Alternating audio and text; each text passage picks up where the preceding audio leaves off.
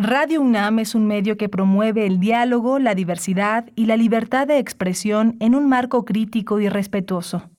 Los comentarios expresados a lo largo de su programación reflejan la opinión de quien los emite, mas no de la radiodifusora.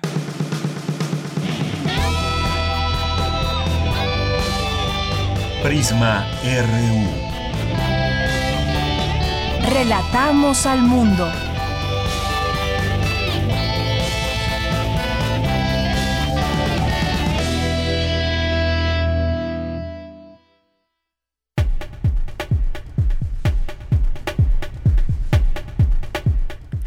Muy buenas tardes, gracias por acompañarnos en Prisma RU. Comenzamos en vivo esta emisión de noticias de 1 a 3 de la tarde, de lunes a viernes. Nos puede encontrar a través de esta frecuencia 96.1 de FM y en www.radio.unam.mx. Hoy es el Día Internacional de la Enfermería, así que queremos enviar a las enfermeras, a los enfermeros, muchas felicitaciones por su labor cotidiana que realizan todos los días, sobre todo hablando de nuestro país. Y hay una noticia que queremos dar que es por la reconocida vocación que tiene y servicio y de entrega a la formación de nuevas generaciones, fue entregado un reconocimiento al mérito de en, enfermería a la directora de la ENEO, de la Escuela Nacional de Enfermería y Obstetricia de la UNAM, a eh, Rosa Amarilis Zárate Grajales, quien recibió de manos del secretario de Salud Jorge Carlos Alcocer Varela,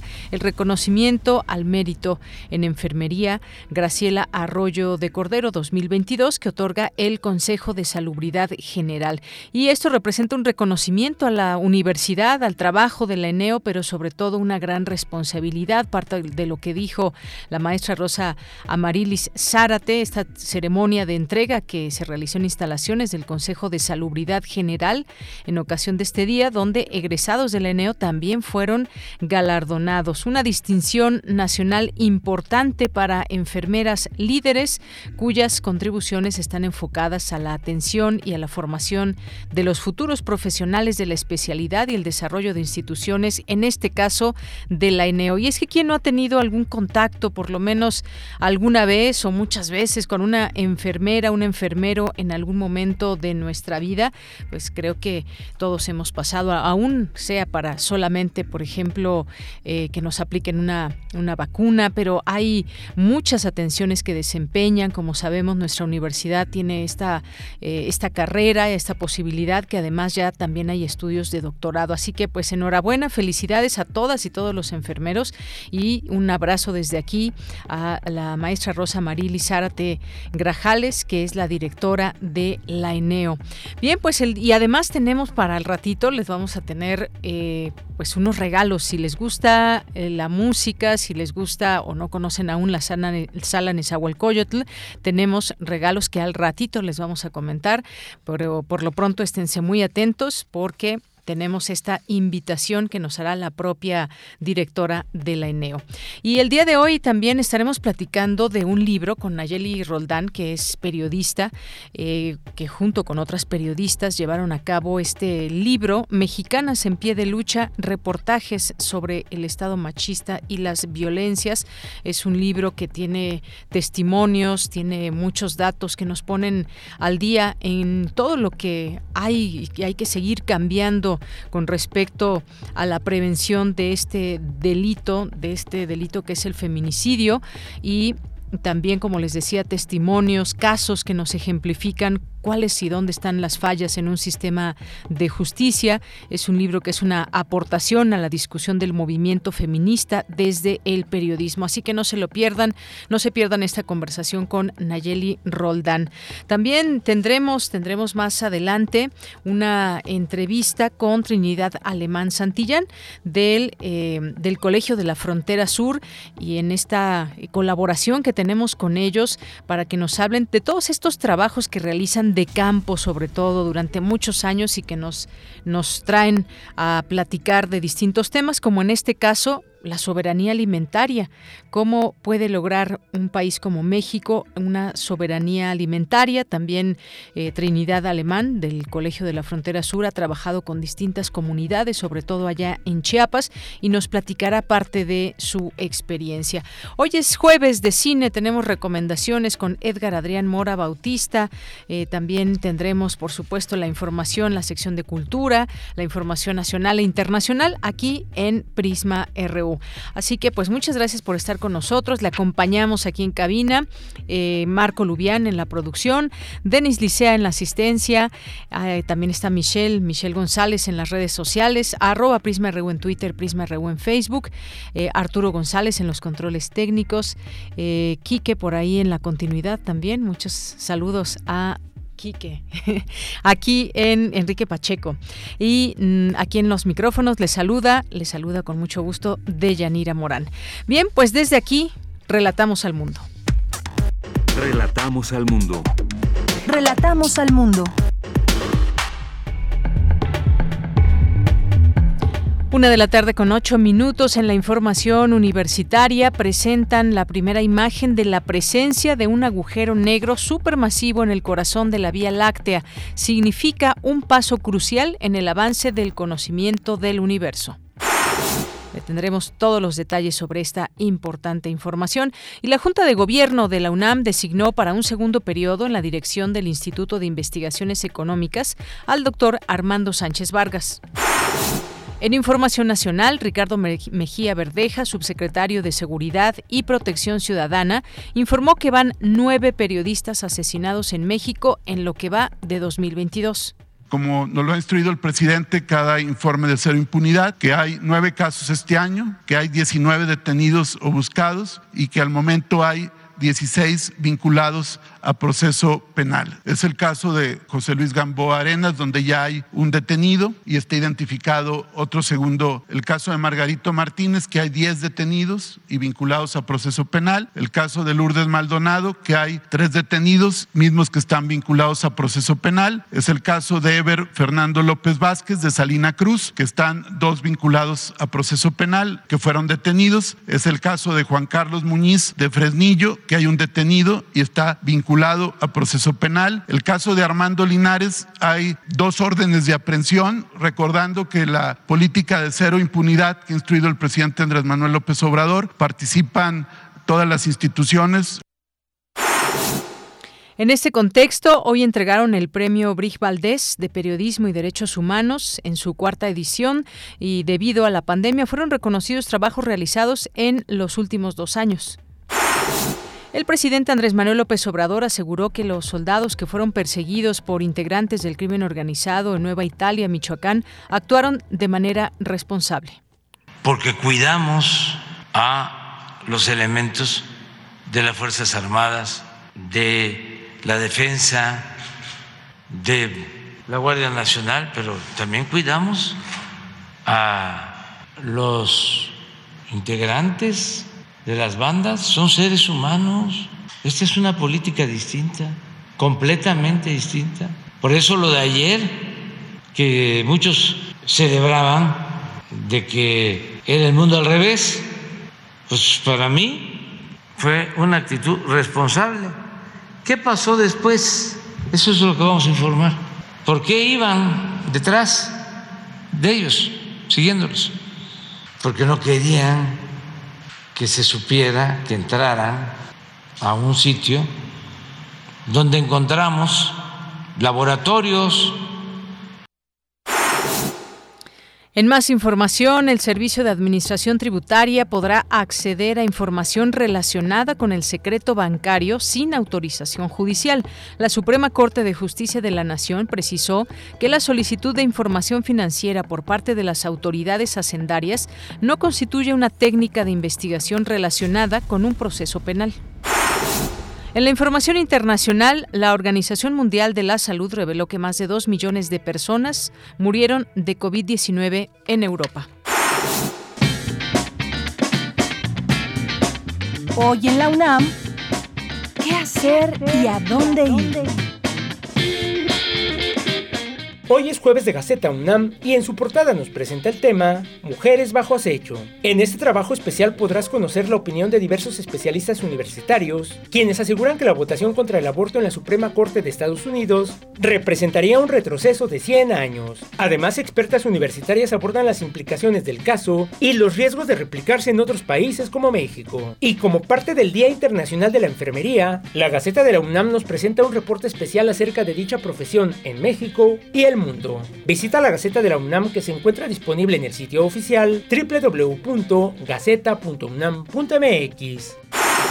Hoy el término resonancia guía la ruta de la palabra en la serie al compás de la letra, bajo la conducción de María Ángeles Comezaña, y la invitada será Pura López Colomé, poeta, ensayista y traductora quien hablará sobre su libro Borrosa y Mago Mundi. La cita es hoy, en punto de las 18 horas, a través del 96.1 de FM y en la frecuencia de amplitud modulada podrá disfrutar nuevamente de Intermedios, serie que ofrece una mirada crítica hacia lo más relevante de los medios de comunicación. Intermedios se transmite hoy y todos los jueves en punto de las 20 horas por el 860 de amplitud modulada. Y recuerda, el uso de cubrebocas en espacios cerrados es indispensable para evitar contagios de COVID-19.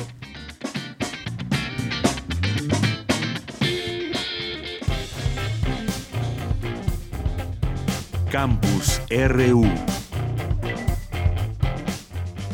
Y sí, por supuesto, le recomendamos hoy imprescindible, como siempre, como siempre que sale la Gaceta UNAM, esta lectura, este trabajo que se realizó sobre lo que está pasando en Estados Unidos. Hay la voz de distintas especialistas en el tema y se imaginan un retroceso de 100 años.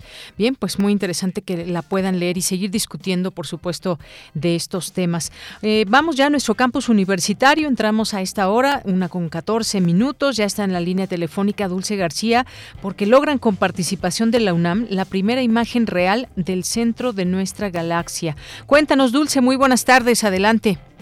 Así es, Deyanira, muy buenas tardes aquí al auditorio. Deyanira, en 2019 diversos expertos se reunieron para anunciar al mundo la captura de la primera imagen de la sombra de un hoyo negro. Resultado esto, Deyanira, de la exitosa colaboración de diversas instituciones involucradas en el telescopio de eventos en el que México participa a través del telescopio milimétrico del Instituto Nacional de Astrofísica, Óptica y Electrónica. Hoy, de Yanira, tres años después, el Colegio, eh, el Consejo Nacional de Ciencia y Tecnología, el Instituto Nacional de Astrofísica, Óptica y Electrónica y la Universidad Nacional Autónoma de México se reunieron para brindar una conferencia de prensa en la que se presentaron los resultados innovadores sobre la Vía Láctea de la colaboración del Telescopio de Horizonte de Eventos. Al encabezar esta conferencia de Yanira, la directora del Consejo Nacional de Ciencia y Tecnología, María Elena Álvarez Builla, dijo que estas investigaciones representan un paso crucial para el avance del conocimiento y el entendimiento profundo del universo. Vamos a escuchar. Es uno de estos descubrimientos que nos unen, que nos unen a toda la humanidad y que nos dan una perspectiva de futuro, de esperanza, como lo debe de hacer siempre la investigación científica. Y bueno, Deyanira, en su oportunidad, la doctora Gisela Ortiz León, investigadora del Instituto de Astronomía de la UNAM, detalló que a partir de las observaciones realizadas desde 2017 por parte del Telescopio de Horizonte de Eventos, se han obtenido la primera prueba visual directa de la presencia de un agujero negro supermasivo en el corazón de nuestra galaxia, de la Vía Láctea. Vamos a escuchar parte de esta información. Señoras y señores, les presento la primera imagen del agujero negro supermasivo, Sagitario A estrella, que se alberga en el centro de nuestra galaxia. En esta imagen hay dos características eh, muy importantes. Primero que nada, vemos que hay un anillo brillante y eh, adentro de este anillo hay una región oscura, que es precisamente lo que los astrónomos eh, llamamos la sombra del hoyo negro. Y eh, esta es precisamente una, una predicción, una coincidencia con lo que predice teóricamente la teoría de la relatividad general de Einstein. entonces, la importancia de este resultado radica en que el diámetro de este anillo depende exclusivamente de la masa del hoyo negro. Y bueno, Deyanira, la doctora Gisela Ortiz continuó explicando que lo anterior Quiere decir que entre más masivo sea el hoyo negro, mayor es el diámetro de su anillo y por lo tanto mayor es el diámetro de su masa. Lo más importante de esto de Yanira es que los investigadores están analizando el agujero negro más cercano a nosotros, por lo que es el único en el que se podría determinar de manera muy precisa tanto la masa como la distancia a la que se encuentra. Esta es la información de Yanira. Bien, muchas gracias. Gracias, Dulce, pues por lo que vemos también muy importante todo esto que nos estás mencionando. Eh, lo vemos ahora ya publicado también en los distintos medios, una imagen que confirma la existencia de un agujero negro supermasivo en el centro de nuestra galaxia, que es la primera imagen de eh, este agujero negro en la Vía Láctea. Muchas gracias. Gracias a ti, Deyanira. Muy buenas tardes. Hasta luego, muy buenas tardes. Nos vamos ahora con mi compañera Virginia Sánchez. Armando Sánchez Vargas toma protesta como director del Instituto de Investigaciones Económicas para un segundo periodo. Cuéntanos, Vicky, muy buenas tardes. Hola, ¿qué tal, Deya? Muy buenas tardes a ti y al auditorio de Prisma RU. Tras leer el acuerdo emitido por la Junta de Gobierno, donde se señala que en la sesión ordinaria del 9 de mayo del año en curso y de acuerdo con la terna formulada por la Rectoría, se designó a Armando Sánchez Vargas, director del Instituto de Investigaciones Económicas de la UNAM para el periodo 2022-2026, Guadalupe Valencia, coordinadora de humanidades de la UNAM, reconoció la aportación de ideas de los otros candidatos que, aseguró, Sánchez Vargas habrá recoger para la comunidad de, de, este instituto, que se caracteriza, dice, por su participación y sentido constructivo, con una tradición de estudio e intervención en los problemas de la nación. Escuchemos a Guadalupe Valencia. Fue un ejercicio de consulta riquísimo, con una comunidad muy participativa y que supo encontrar consensos y supo encontrar diálogo. No siempre se encuentra eso, comunidades con un ánimo muy constructivo y yo los felicito por ser la comunidad que son. Le deseo a esta comunidad y al doctor Armando Sánchez cuatro años de fortalecimiento de lo ya iniciado, de nuevas iniciativas y sobre todo de pues de fortalecimiento de esta gran comunidad con una tradición muy importante en el estudio de los problemas de la nación y con una tradición enorme en la intervención en la incidencia social en el diseño de políticas públicas en este país.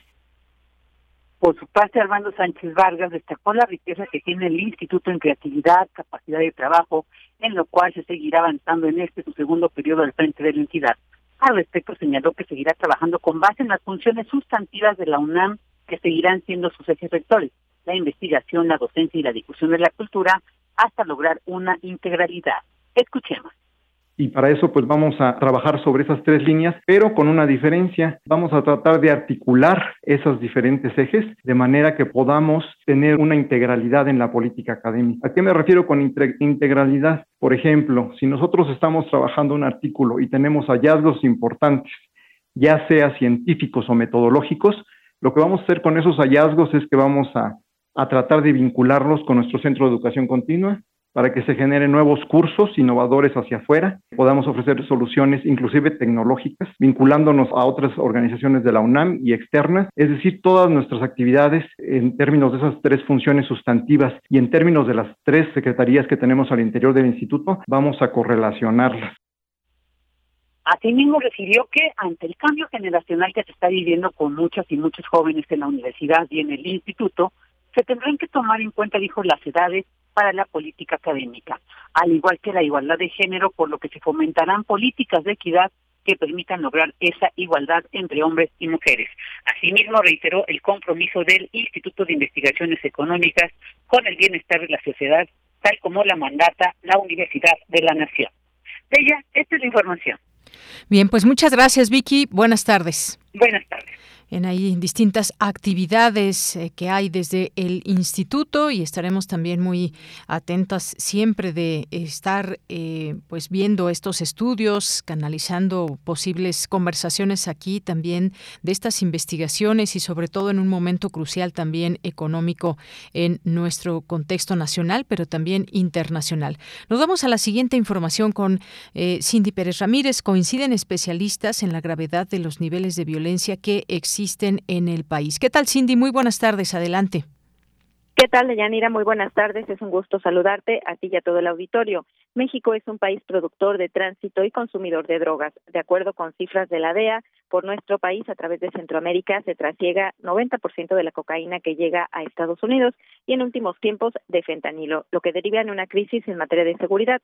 Así lo señaló la doctora Yadira Galvez Salvador, académica de la Facultad de Ciencias Políticas y Sociales de la UNAM, en el ciclo de mesas Las dimensiones de la seguridad nacional, organizado por el Centro de Estudios Políticos de esa entidad universitaria.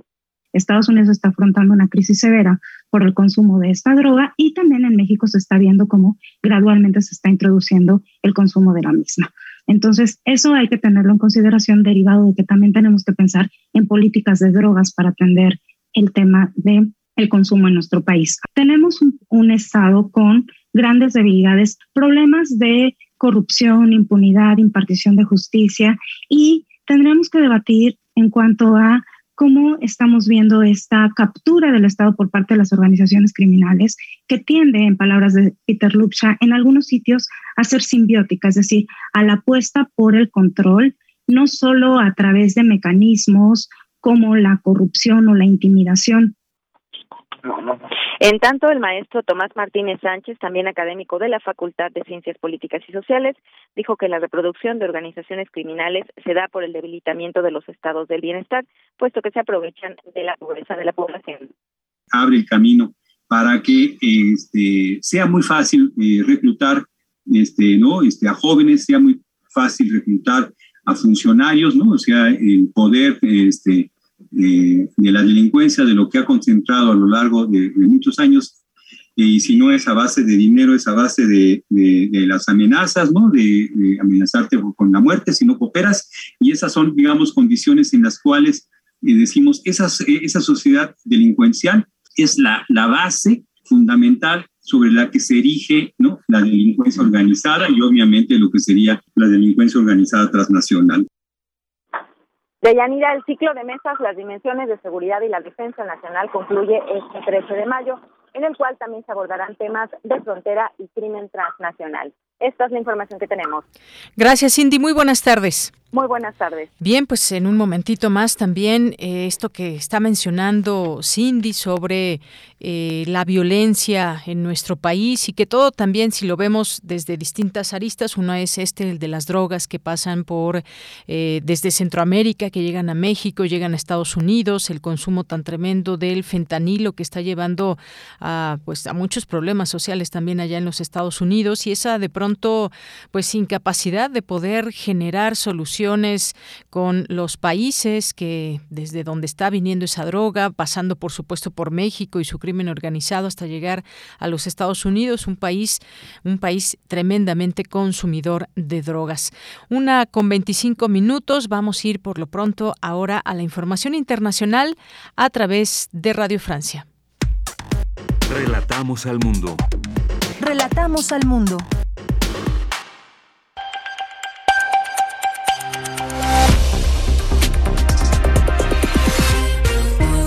Bienvenidos a este flash informativo de Radio Francia Internacional. Vanessa Lotron lo hace en los controles. Hoy es jueves 12 de mayo y vamos ya con las noticias. Andreina Flores. El gigante ruso de los hidrocarburos Gazprom anunció que dejará de usar un importante gasoducto polaco para sus envíos a Europa en respuesta a las sanciones occidentales por la guerra en Ucrania, una decisión que alimenta los temores de una crisis energética. Ucrania y sus aliados denunciaron hoy lo que llamaron una lista interminable de atrocidades cometidas por Rusia. La fiscal general ucraniana dice que ha recibido más de 10.000 denuncias de crímenes de guerra. La reacción de la alta comisionada de derechos humanos de la ONU, Michelle Bachelet. The city of Mariupol and its residents have suffered la ciudad de Mariupol y sus habitantes han sufrido horrores inimaginables desde que comenzaron los ataques armados de la Federación Rusa. Estoy conmocionada por la magnitud de la destrucción y las numerosas violaciones a los derechos humanos, dice Bachelet. En Finlandia, el presidente y la primera ministra están listos para impulsar una adhesión sin demora a la OTAN. En el contexto de la guerra en Ucrania, Finlandia ve en la OTAN una forma de reforzar su seguridad. Rusia dice que esta adhesión sería una amenaza en su contra. El portavoz del Kremlin, Dmitry Peskov. Hemos dicho repetidamente que la expansión de la OTAN y el acercamiento de la infraestructura militar de la alianza hacia nuestras fronteras no hace que el mundo, y lo más importante, nuestro continente europeo y euroasiático sea más estable y seguro. Esto es inequívoco.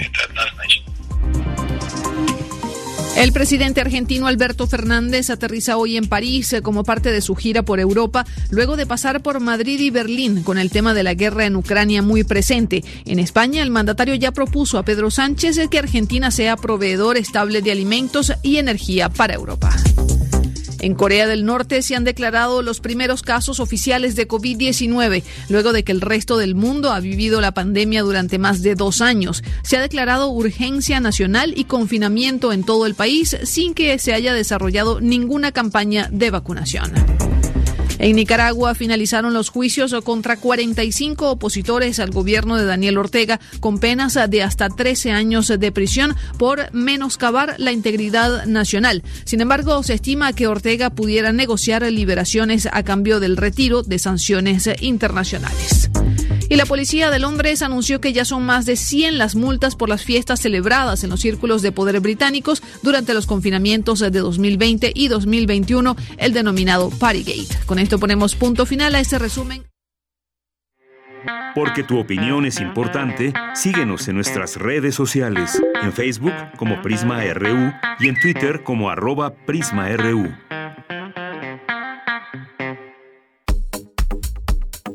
Nacional RU.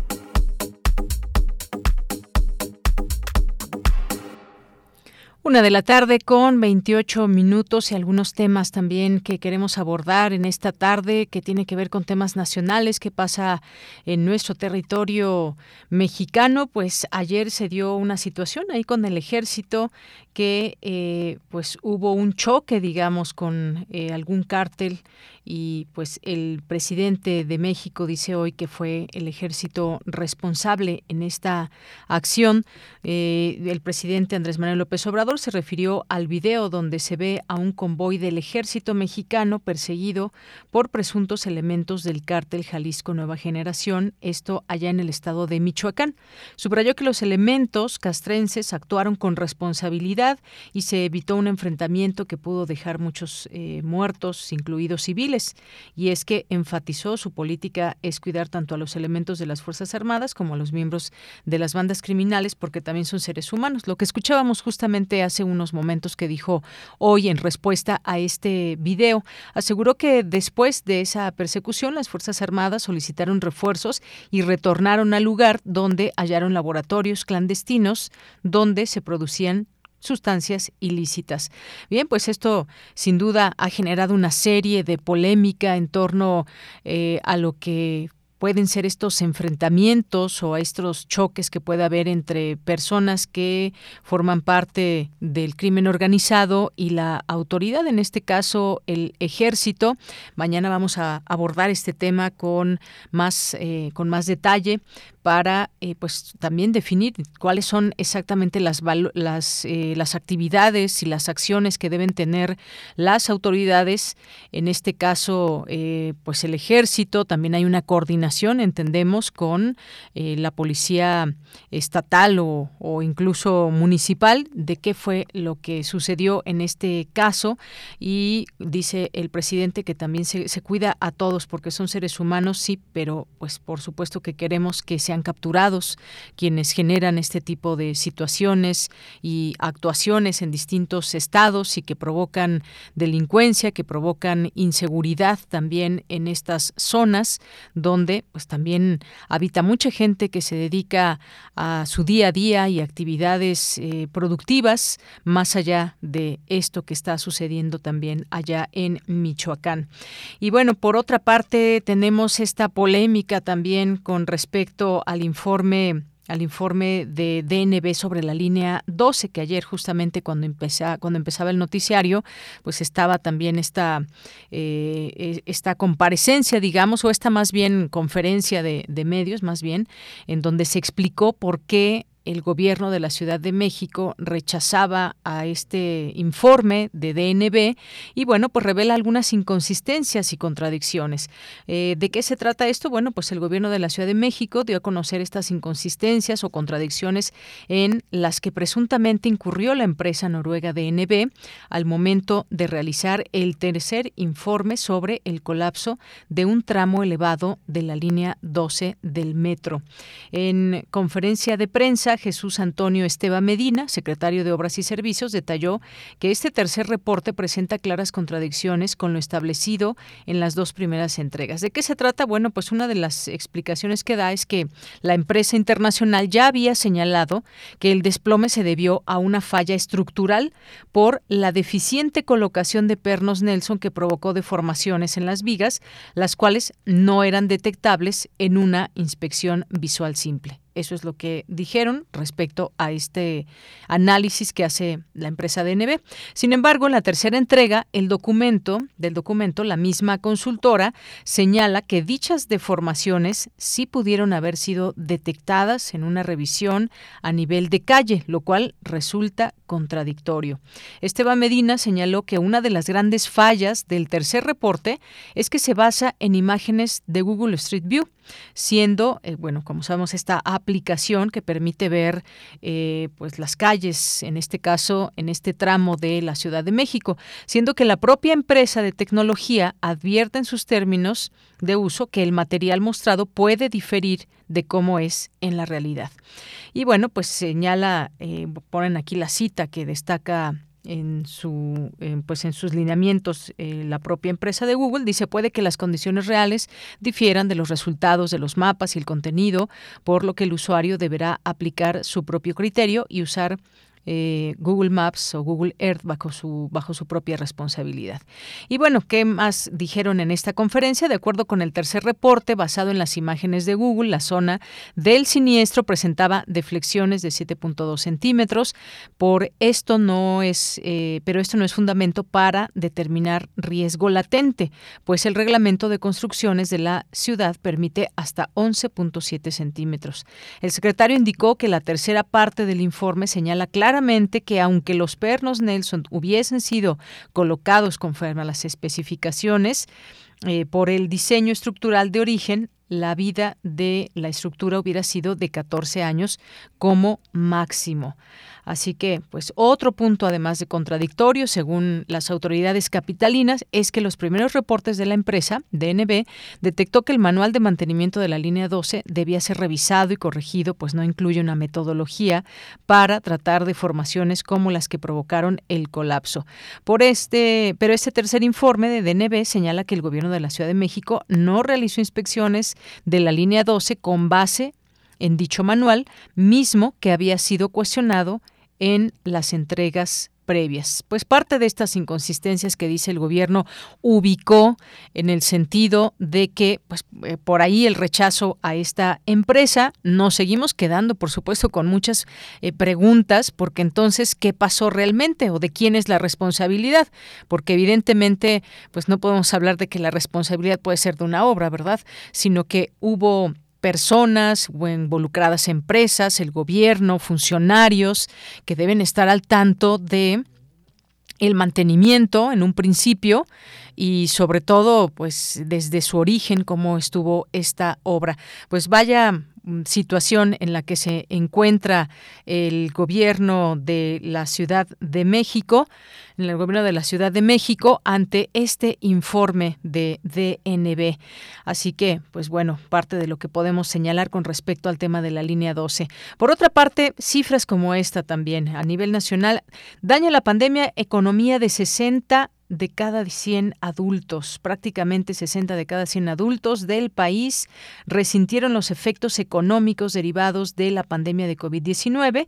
Fue en las regiones del sur y centro donde las afectaciones tuvieron un mayor impacto, reveló la encuesta nacional de inclusión financiera presentada el día de ayer. Y para hacer frente a la situación, 95 de cada 100 de cada 100 personas afectadas económicamente por la pandemia redujeron sus gastos.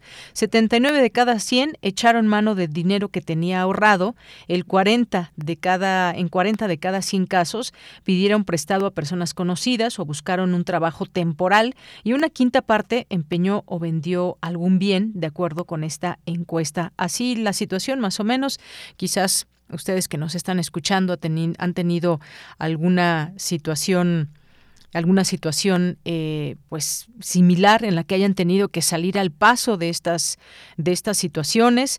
Y pues desafortunadamente desafortunadamente esto está pasando según esta encuesta.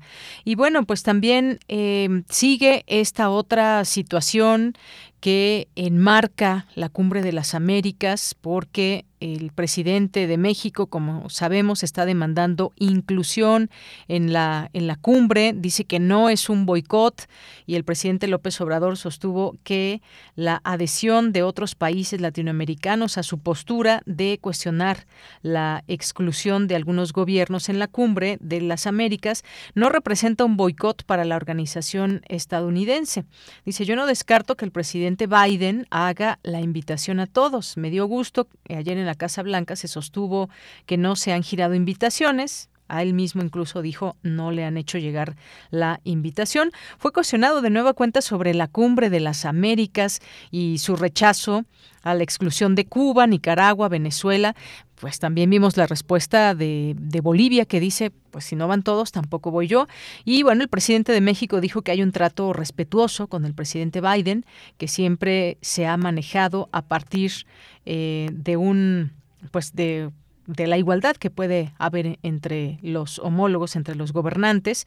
Y pues ahí veremos cuándo llega esta invitación, a qué países, quiénes finalmente van a ir, quiénes no van a ir, si se suman algunos otros, Argentina incluso, pues ahí también tendría en todo caso alguna postura interesante al respecto porque, pues como sabemos, tiene una muy buena comunicación de, de México, con México, perdón, y veremos qué es lo que sucede, porque por lo pronto Alberto Fernández confirmó que irá a la cumbre de, eh, de las Américas, pero pidió que todos los países sean invitados. Esa es su postura. Sí voy, pero quiero que vayan todos. Ahora, si no son invitados todos, se bajará el presidente de Argentina o no, Alberto Fernández. Bueno, pues también ya lo estaremos lo estaremos viendo. Bueno, ya tenemos en la línea telefónica ahora que hablábamos de todo este tema del ejército mexicano en su participación allá en Michoacán y esta persecución que sufrieron por parte eh, del crimen organizado, supuestamente con el eh, pues con un cártel, un cártel, el el cártel Jalisco Nueva Generación. Se encuentra con nosotros en la línea telefónica el catedrático y especialista, el doctor Javier Oliva, que es especialista en estos temas de inseguridad aquí en nuestro país. Doctor, qué gusto saludarle. Muy buenas tardes. Buenas tardes, Yanira. Muchas gracias por la invitación y un saludo al equipo del estudio y al auditorio. Muchas gracias, eh, doctor Javier Oliva. Pues esta situación que hoy incluso hubo una respuesta por parte del presidente que eh, pues no sé qué le parezca su respuesta, pero dice que el ejército fue responsable y que evitó un choque con este con este cártel y que a final de cuentas se tiene que proteger a todas las personas, incluso a eh, quienes son delincuentes, porque eh, pues también son seres humanos. Después dice que regresaron al lugar, que hubo laboratorios ahí, pero ¿cómo ve el manejo de esta de esta situación eh, en esta zona que se dio ahí en a través de este video que se pudo ver este enfrentamiento con el ejército. Sí, bueno, desafortunadamente de Yanira no, no es el primer video en donde se observa personal de las Fuerzas Armadas siendo agredido por, por, por, grupos delictivos o, simpatizantes de los grupos delictivos.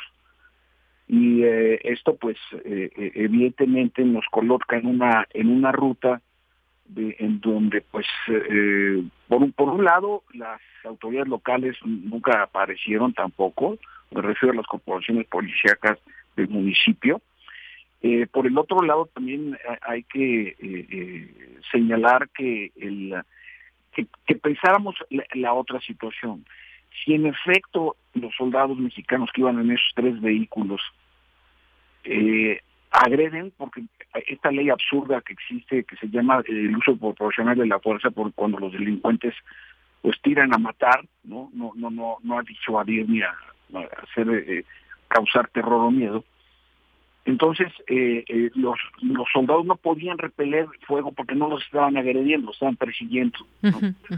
Entonces esto los coloca en una posición de ventaja a los a los delincuentes porque pues eh, hemos visto este y otros eh, episodios lamentables en donde incluso solicitan a ver agrédenme a ver este con palabras altisonantes que no no es correcto eh, manifestarlas en Radio UNAM entonces sí sí sí creo que y, por eso por un lado.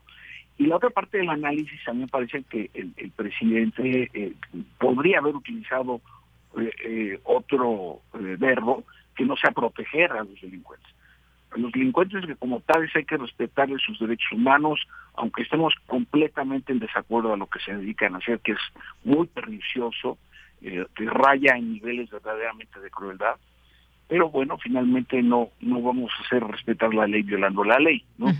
Entonces sí, eh, eh, parece que a los delincuentes como tales hay que llevarlos frente a la a la justicia, ¿no? Eso, eso es indudable y, y, lo, y, y, este y este video que ha sido tan tan eh, difundido y, comentado pues eh, también eh, me parece que para el personal el, personal militar pues es una prueba muy muy fuerte porque pues el entrenamiento de cualquier soldado en el mundo en cualquier época pues es está hecho para la guerra no y entonces ser agredido con, con uniforme en fin y luego pues por personas que no son de bien, obviamente, eh, pues sí, eh, eh, me parece que la tendría que haber otra otra respuesta, no sé si de la Secretaria de Seguridad y Protección Ciudadana, no sé si de la Secretaría de Gobernación, pero tiene que haber un posicionamiento mucho más consistente que una que una declaración dicha en, en su conferencia matutina como la que hoy vimos y que también está siendo ampliamente difundida a propósito de que pues, los delincuentes también hay que protegerlos porque son seres humanos. ¿no?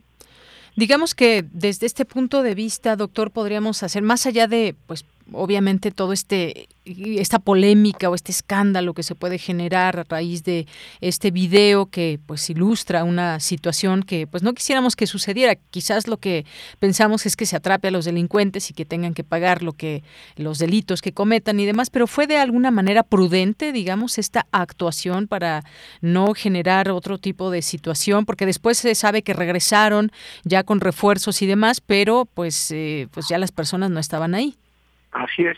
y recordaremos que en una ocasión al inicio del sexenio incluso el presidente invitó a 10 soldados que también les quitaron sus armas y no habían respondido con fuego, ¿no? Entonces, eh, eh, sin embargo, me parece que estamos estamos corriendo una ruta extraordinariamente peligrosa porque en por pura probabilística, por pura probabilística, algún día va a pasar algo. Nadie lo está deseando. Eso es muy claro. Pero eh, eh, eh, montar este tipo de agresiones que son verdaderas provocaciones, ¿no? Con insultos, en fin, pues esto esto sí implica que pues tenga que hacerse alguna alguna revisión de qué con qué otros protocolos porque en, en, efecto de acuerdo a lo que aparece en el, en el video de Yanira sí lo que están haciendo estos delincuentes que los triplican en número, entonces lo que están haciendo es eh, perseguirlos, pero no los están agrediendo, me explico, porque en el momento que hubieran disparado un tiro, uno solo, los soldados tienen todo el derecho a defenderse. Claro. Así es. Bueno, pues sí, verlo desde este punto de vista que usted nos pone enfrente me parece muy interesante, doctor. Bueno, pues muy muy claro en este sentido explicar eh, este video, lo que lo que pudimos ver, cómo se superaba en número y la respuesta que hubiera sido, pues prácticamente una matanza. ¿no? Exactamente. Una matanza. Exactamente, eso hubiera sido el resultado.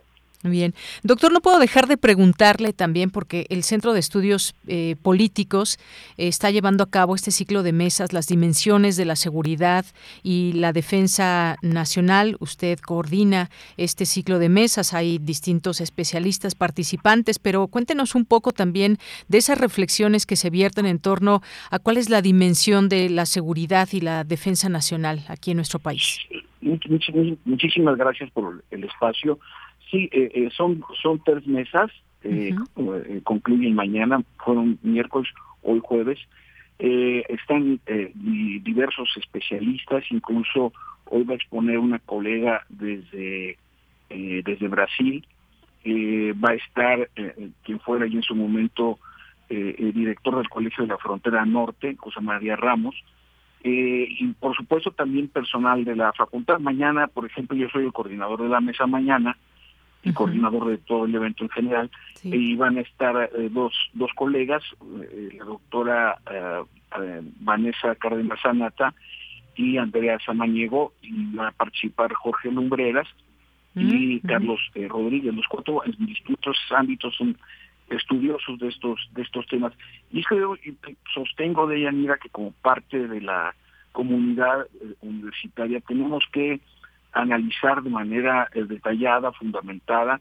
Nadie está diciendo que no se pueda hacer con pasión, desde luego, pero pues no es tampoco lo aconsejable para discutir esos temas tan tan sensibles, ¿no? Entonces sí, eh, eh, en esta en este proceso donde estamos observando, donde todavía hay áreas pendientes, por ejemplo la violencia machista, yo no sé por qué le llaman violencia de género, porque decir violencia de género es ocultar la forma en que los hombres maltratamos a las mujeres en esta en esta sociedad, ¿no? Entonces, eh, eh, desafortunadamente se están dando evidencias de ciertos desajustes en la práctica, en las prácticas sociales en general, y el objetivo de estos de estos seminarios es bueno, los temas militares también los estudiamos los civiles, ¿no? O sea, también los trabajamos y, y en ese y en ese sentido tenemos eh, algo que decir, algo que aportar. Lo digo por mis colegas, no por mí, desde luego. Eh, tenemos algo que aportar en esta en esta discusión y en este proceso de, definición, porque la, la, pregunta natural y lógica que yo he estado formulando en este y otros foros es cómo van a evolucionar las relaciones civiles militares para el próximo sexenio, por ejemplo. Eh, porque mucho va a depender en qué condiciones de seguridad pública lleguemos al final del mandato del presidente López Obrador. ahí, eh, eh, por eso es importante estar discutiendo eh, estos temas y en verdad te agradezco mucho el espacio para poderlo comentar con el auditor. Así es, doctor, porque pues como bien usted dice, ¿qué se ha hecho a lo largo de estos tres años, los que vienen y cómo seguirá el siguiente sexenio? Hemos visto pues la marca de distintos sexenios en el tema de, de seguridad que pues se ha dejado mucho que desear, ha habido enfrentamientos, ha habido una guerra contra el narcotráfico, ha habido pues un seguimiento, digamos, a detenciones, por ejemplo, pero también hay mucho que discutir en torno, se está haciendo bien, se está haciendo de la mejor manera y por supuesto que este sexenio no está exento de que se pueda evaluar, de que se deba de evaluar, de criticar lo que está bien, lo que está mal.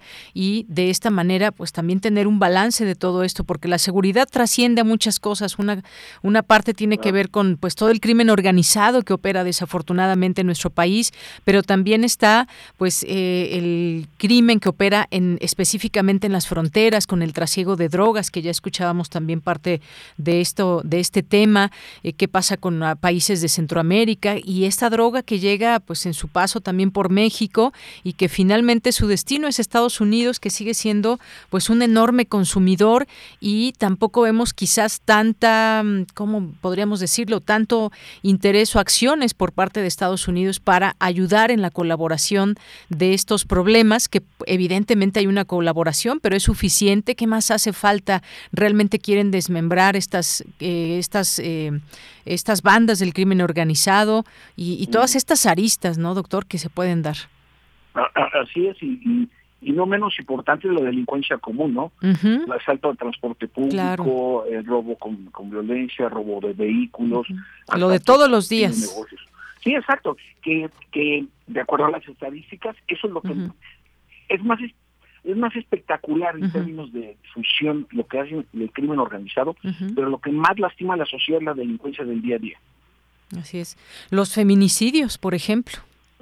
10 diez mujeres, díganme qué democracia este dato funciona. 10 mujeres en promedio desaparecen al día en este país. No podemos hablar de democracia así.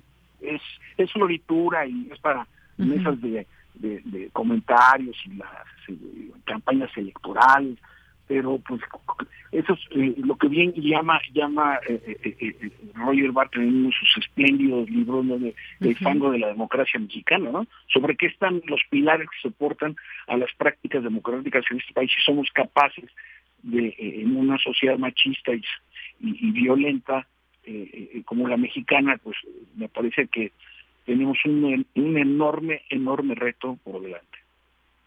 Un enorme reto por delante, efectivamente, doctor. Pues ahí están también las cifras, siempre aludimos a ello, las cifras que tenemos oficiales, lo que va pasando, como decíamos, en el día a día, la, la seguridad que tiene que ver con mucho, con generación de justicia también ahí que pues hay maneras en que vemos que no va avanzando el sistema judicial, cómo se atiende a las personas que buscan justicia, la impunidad, la corrupción, en fin, muchas cosas que no debemos de dejar de hablar. Por lo pronto, doctor, muchas gracias por estar con nosotros en este, eh, en este día aquí en Prisma RU.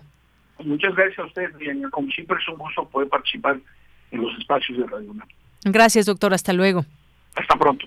Hasta pronto, muy buenas tardes. Gracias al doctor Javier Oliva, que, pues como decíamos, coordinador de este ciclo de conferencias que hablan de estas perspectivas de la inseguridad y luego este tema que también decíamos que más allá del ruido, del escándalo mediático que pueda darse, me parece que este análisis que nos pone en la mesa el doctor es muy importante. Eh, no solamente es interpretar, sino también pues eh, analizar qué puede pasar en este tipo de situaciones por más eh, que por supuesto queramos que los criminales estén en las cárceles, que se evite el crimen, que haya pues una realmente un ataque de raíz como se ha mencionado en muchas ocasiones respecto a este tema. Y bueno, pues antes de irnos a, tenemos una invitación que en un momento vamos a, transmitirles.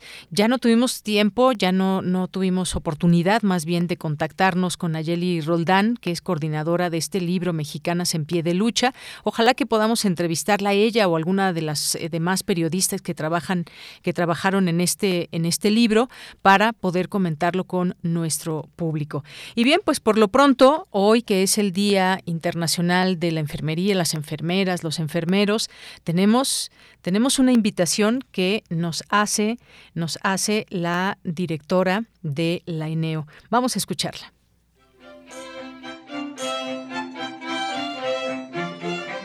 nombre de la comunidad académica de la Escuela Nacional de Enfermería y Obstetricia de nuestra universidad. Les agradecemos el espacio para eh, invitar a toda la comunidad universitaria, a los radioescuchas de Radio UNAM, que son muchos, a la comunidad de enfermería de tanto estudiantes como profesionales del campo de la salud, para eh, conmemorar juntos en la sala Netzahualcoyo de este 12 de mayo a las 18.30 horas con un concierto a las y los enfermeros de este país. Es el Día Nacional de la Enfermería y el Día Internacional también de la Enfermería, en donde se festeja en todo el mundo. Y por ello quisimos conmemorarlo eh, con este enorme concierto que nos ha preparado la Orquesta Sinfónica de Minería. Es un concierto que tiene una parte lúdica y de participación del público. La Orquesta Sinfónica de Minería ha preparado varias sorpresas, entre ellas la participación de los asistentes en la Sinfonía de los Juguetes, particularmente, y que en el marco de ese majestuoso recinto que es la Sala Nezahualcóyotl, llevaremos eh, a efecto el este mayo 12 a las 18.30 horas. Hay precios especiales para los universitarios con credencial universitaria pueden obtener el descuento en la taquilla de manera directa, ¿sí? Eh, solamente presentando su credencial.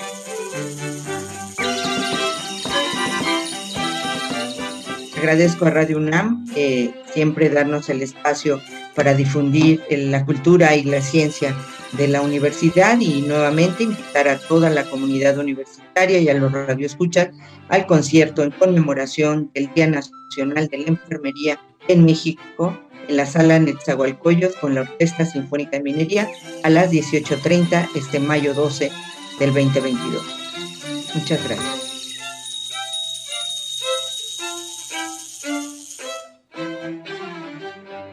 Porque tu opinión es importante, síguenos en nuestras redes sociales, en Facebook como Prisma RU y en Twitter como arroba PrismaRU. Bien, pues si tenemos para este evento hoy a las seis y media en la sala, Nezahualcóyotl cinco pases dobles para las personas que nos quieran acompañar.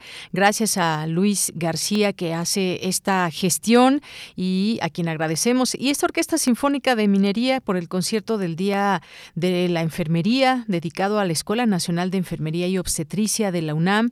Eh, Raúl Delgado es el director huésped ahí en la sala de conciertos Nezahualcóyotl. Como saben, ubicada en el Centro Cultural Universitario. Hoy a las 6.30 de la tarde tenemos cinco pases dobles para quien quiera ir a disfrutar de este concierto.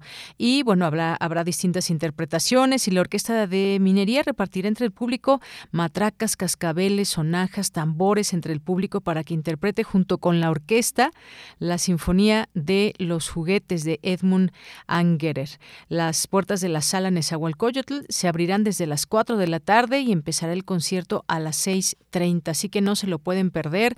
Y tenemos para todas y todos ustedes cinco pases dobles y pues tendrían que presentarse directamente allá, ya no los vamos a hacer venir aquí y luego se van para la sala Nezahualcóyotl, recuerden que es hoy seis y media y sería directamente llegar allá allá a eh, la sala Nezahualcóyotl una media hora antes, si andan pues apurados en el trabajo, y les dejamos esta invitación. Así que pues empezamos a recibir ahí en nuestras redes sociales, Twitter y Facebook, para que eh, pues nos hagan llegar en mensaje directo eh, su nombre para que podamos pasarlo a la mesa allá en la taquilla, fuera de la taquilla que estará una mesa de recepción para que puedan disfrutar de este concierto.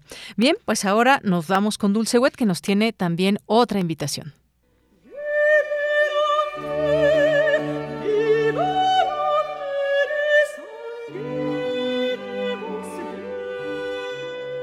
Buenas tardes, queridos radioescuchas de Prisma RU. Soy Paola Gutiérrez Candia, soprano del ensamble Navío, y los quiero invitar a que nos acompañen en un bellísimo programa titulado Aquella nave que calman los vientos, conformado por cantadas conservadas en archivos de Latinoamérica, tanto de compositores peninsulares como compositores que vivieron en la región de México. Por ejemplo, José de Nebra, Sumaya y Jerusalén. Este programa se presentará el sábado 14 a las 7 de la noche en el Auditorio Blas Galindo del Centro Nacional de las Artes. Y por supuesto, aquí Prisma RU tiene cinco pases disponibles para ustedes.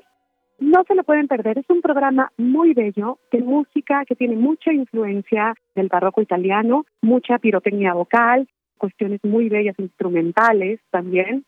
Me estarán acompañando al violín Roberto Rivadeneira, Raquel Masmano, en el fagot barroco Melody Michel y en el clavecín Daniel Ortega. Los esperamos el próximo sábado 14 a las 7 de la noche en el Auditorio Blas Galindo. Muchas gracias.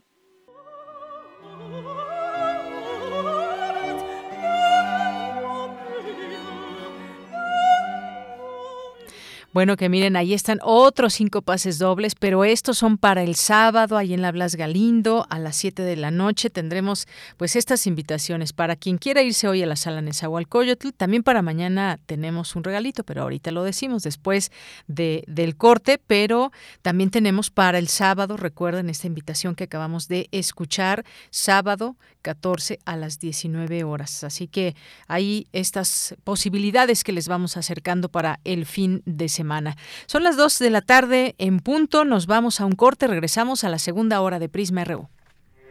Porque tu opinión es importante, síguenos en nuestras redes sociales, en Facebook como Prisma RU y en Twitter como arroba PrismaRU.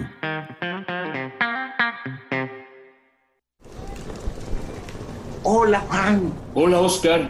¿Ya te has dado cuenta que llevamos mucho tiempo juntándonos en esta transmisión? Y ahora nos juntamos para hacer este promocional de nuestro propio programa. Sí, hombre, por, en esta ocasión no es así un encuentro casual.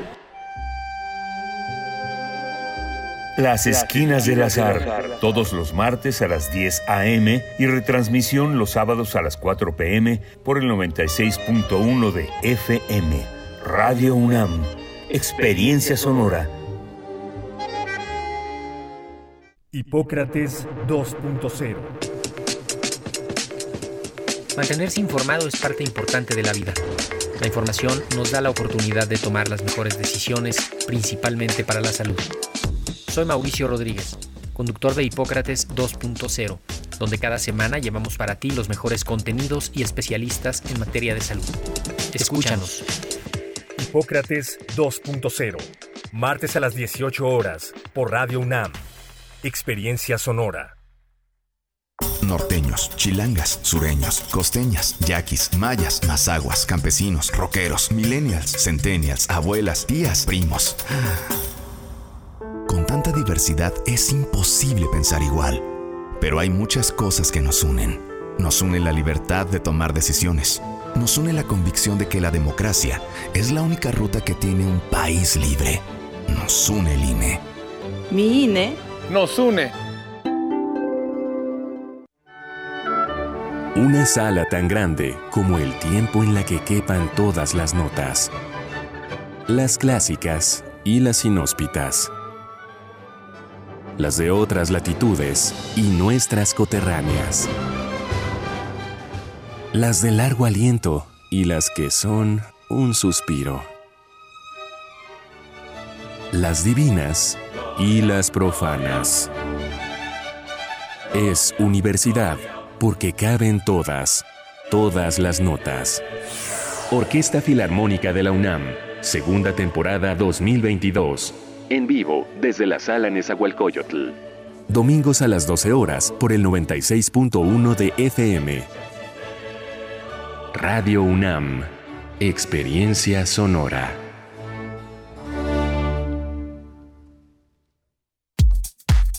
Prisma RU. Relatamos al mundo.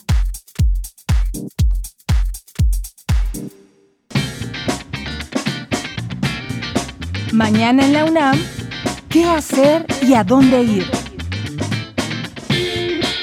En el marco del 28 Seminario de Economía Mexicana se llevará a cabo el segundo conversatorio Políticas Públicas para el Medio Ambiente y la Economía en México, que contará con la presencia del profesor Enrique Provencio del Programa Universitario de Estudios del Desarrollo y la doctora Sofía Ávila del Instituto de Investigaciones Económicas de la UNAM. Conéctate el próximo 24 de mayo en punto de las 11 horas al canal oficial de YouTube del Instituto de Investigaciones Económicas de la UNAM.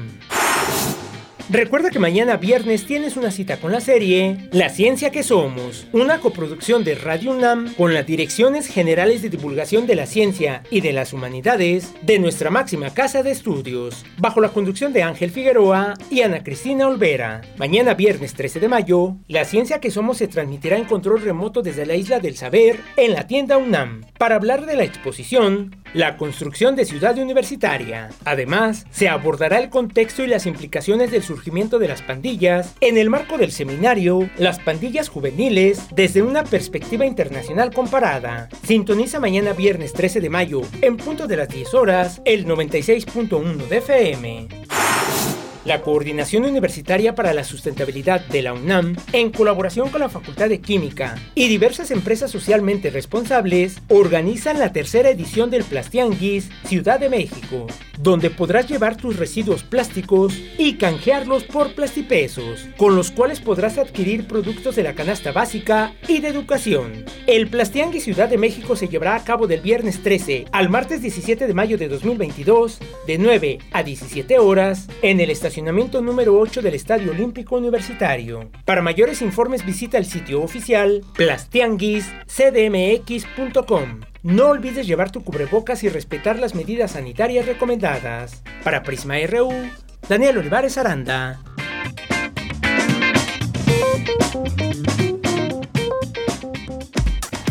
Relatamos al mundo. Relatamos al mundo.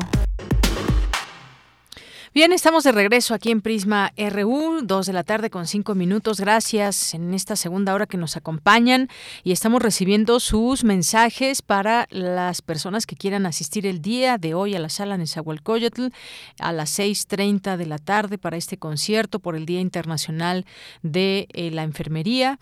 Así que está abierta esta invitación. Ya por ahí nos empiezan a llegar algunas, algunas eh, personas que se apuntan para el concierto de hoy, lo cual nos da mucho gusto.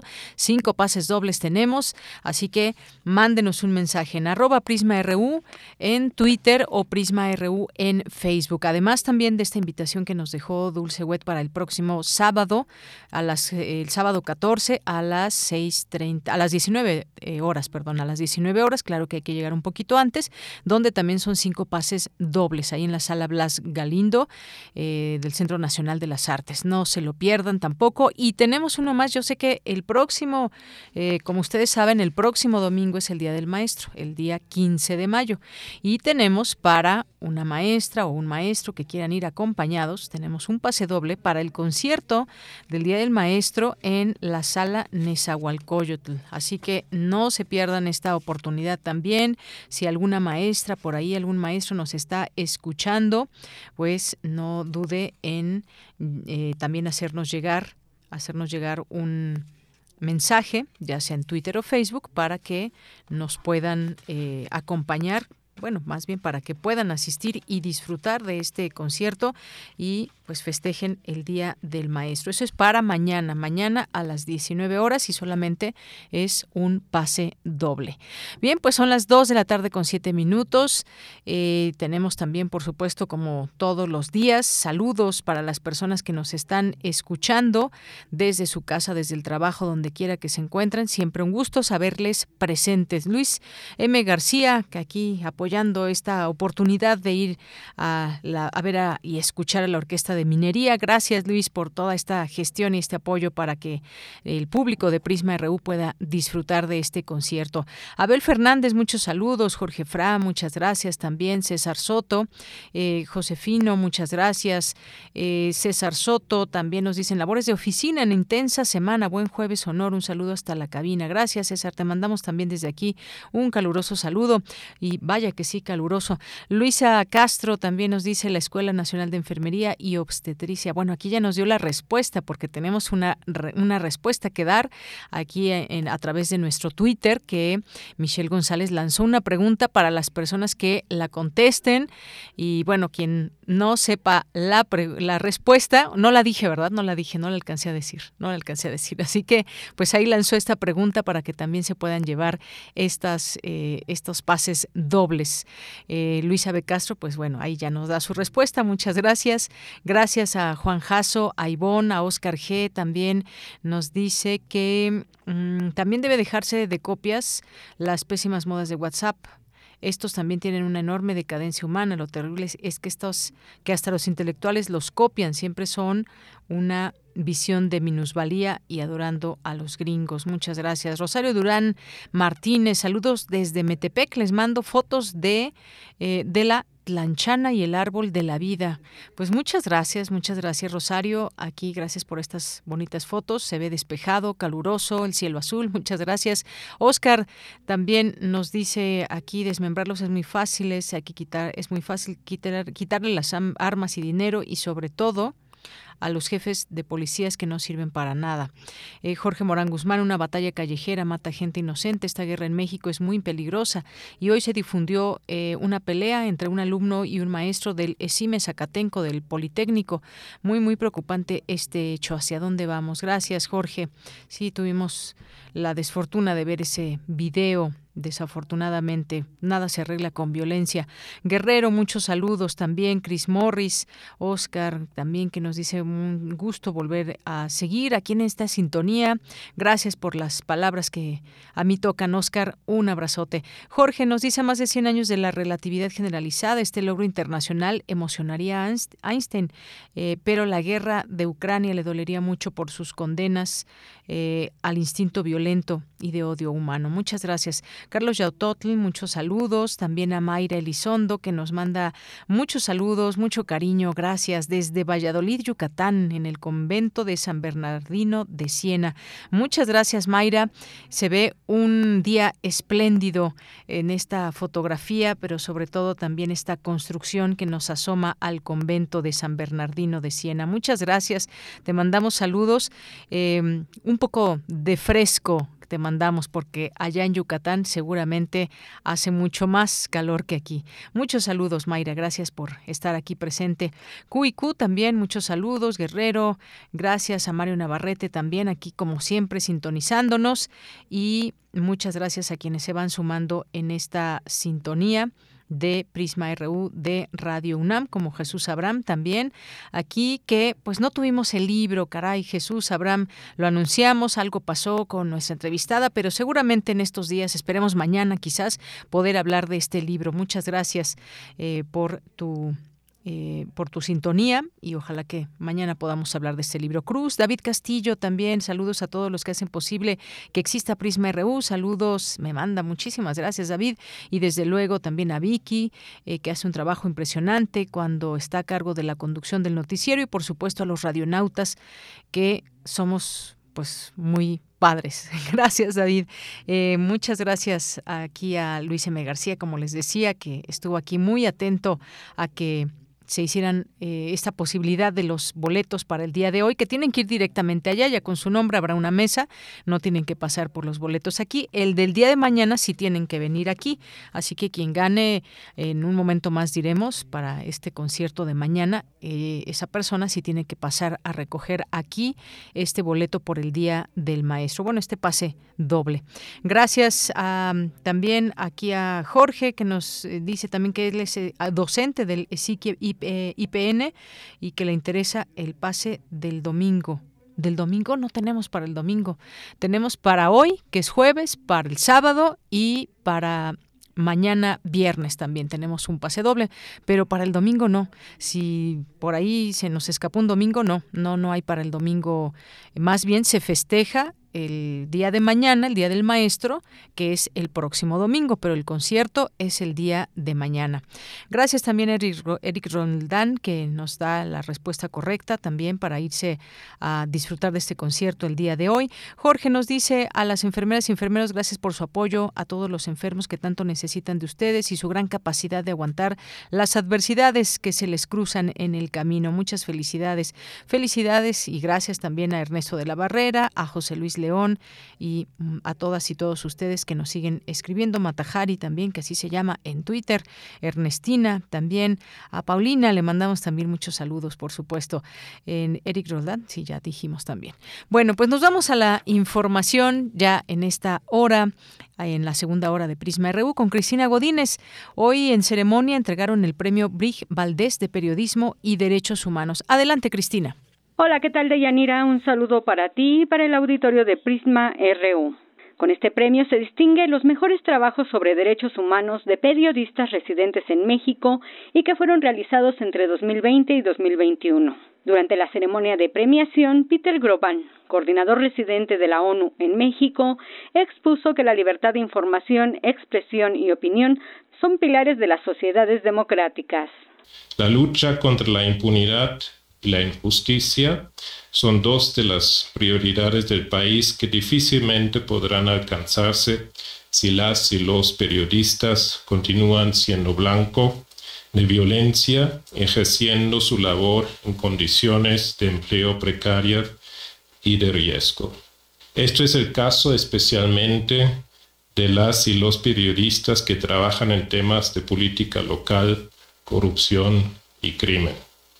Es tarea prioritaria garantizar su protección y reconocer su aporte en la construcción de sociedades equitativas y en paz. Balbina Flores de Reporteros Sin Frontera se refirió a las terribles condiciones del periodismo en México. Las violencias enquistadas en diferentes regiones del país desde hace casi dos décadas no da tregua a nadie y mucho menos a las y los periodistas que cada día trabajan en condiciones graves de inseguridad, profundizando con ello las zonas de silencio que se han instalado en diferentes estados del país, como Guerrero, Veracruz, Oaxaca, Michoacán y Tamaulipas, entre otros. La impunidad en más del 92% en asesinatos de periodistas y en el 100% en desapariciones persiste. Jean-Pierre Asbasaroudian, embajador de Francia en México, dijo que la característica de una democracia es la existencia de una prensa libre. Tristemente, constatamos que esta libertad está lejos de alcanzarse en numerosos países del mundo. Debemos actuar colectivamente para hacerla valer, para frenar las agresiones contra los y las periodistas y para erradicar la impunidad de estos crímenes. De Yanira, el primer lugar de la cuarta edición del premio Brish Valdés fue para Gloria Piña por su trabajo Las sobrevivientes olvidadas por la justicia. Y el segundo lugar fue para Wendy Selene Pérez y Paula Monaco por su trabajo Mirar nuestra muerte, ser mujer perito en México. Este es mi reporte de Yanira. Muy buenas tardes. Muchas gracias, Cristina. Buenas tardes. Y porque tu opinión es importante, síguenos en nuestras redes sociales, en Facebook como Prisma RU y en Twitter como arroba PrismaRU. Bien, continuamos y es momento de ir a esta charla que tuvimos en esta sección de Hablemos de Género sobre el trabajo de las personas que realizan el trabajo del, del hogar, las trabajadoras del hogar. Adelante. La Unidad de Género de la Coordinación de Difusión Cultural UNAM presenta Hablemos de Género y más. Sin censura y sin estigmas.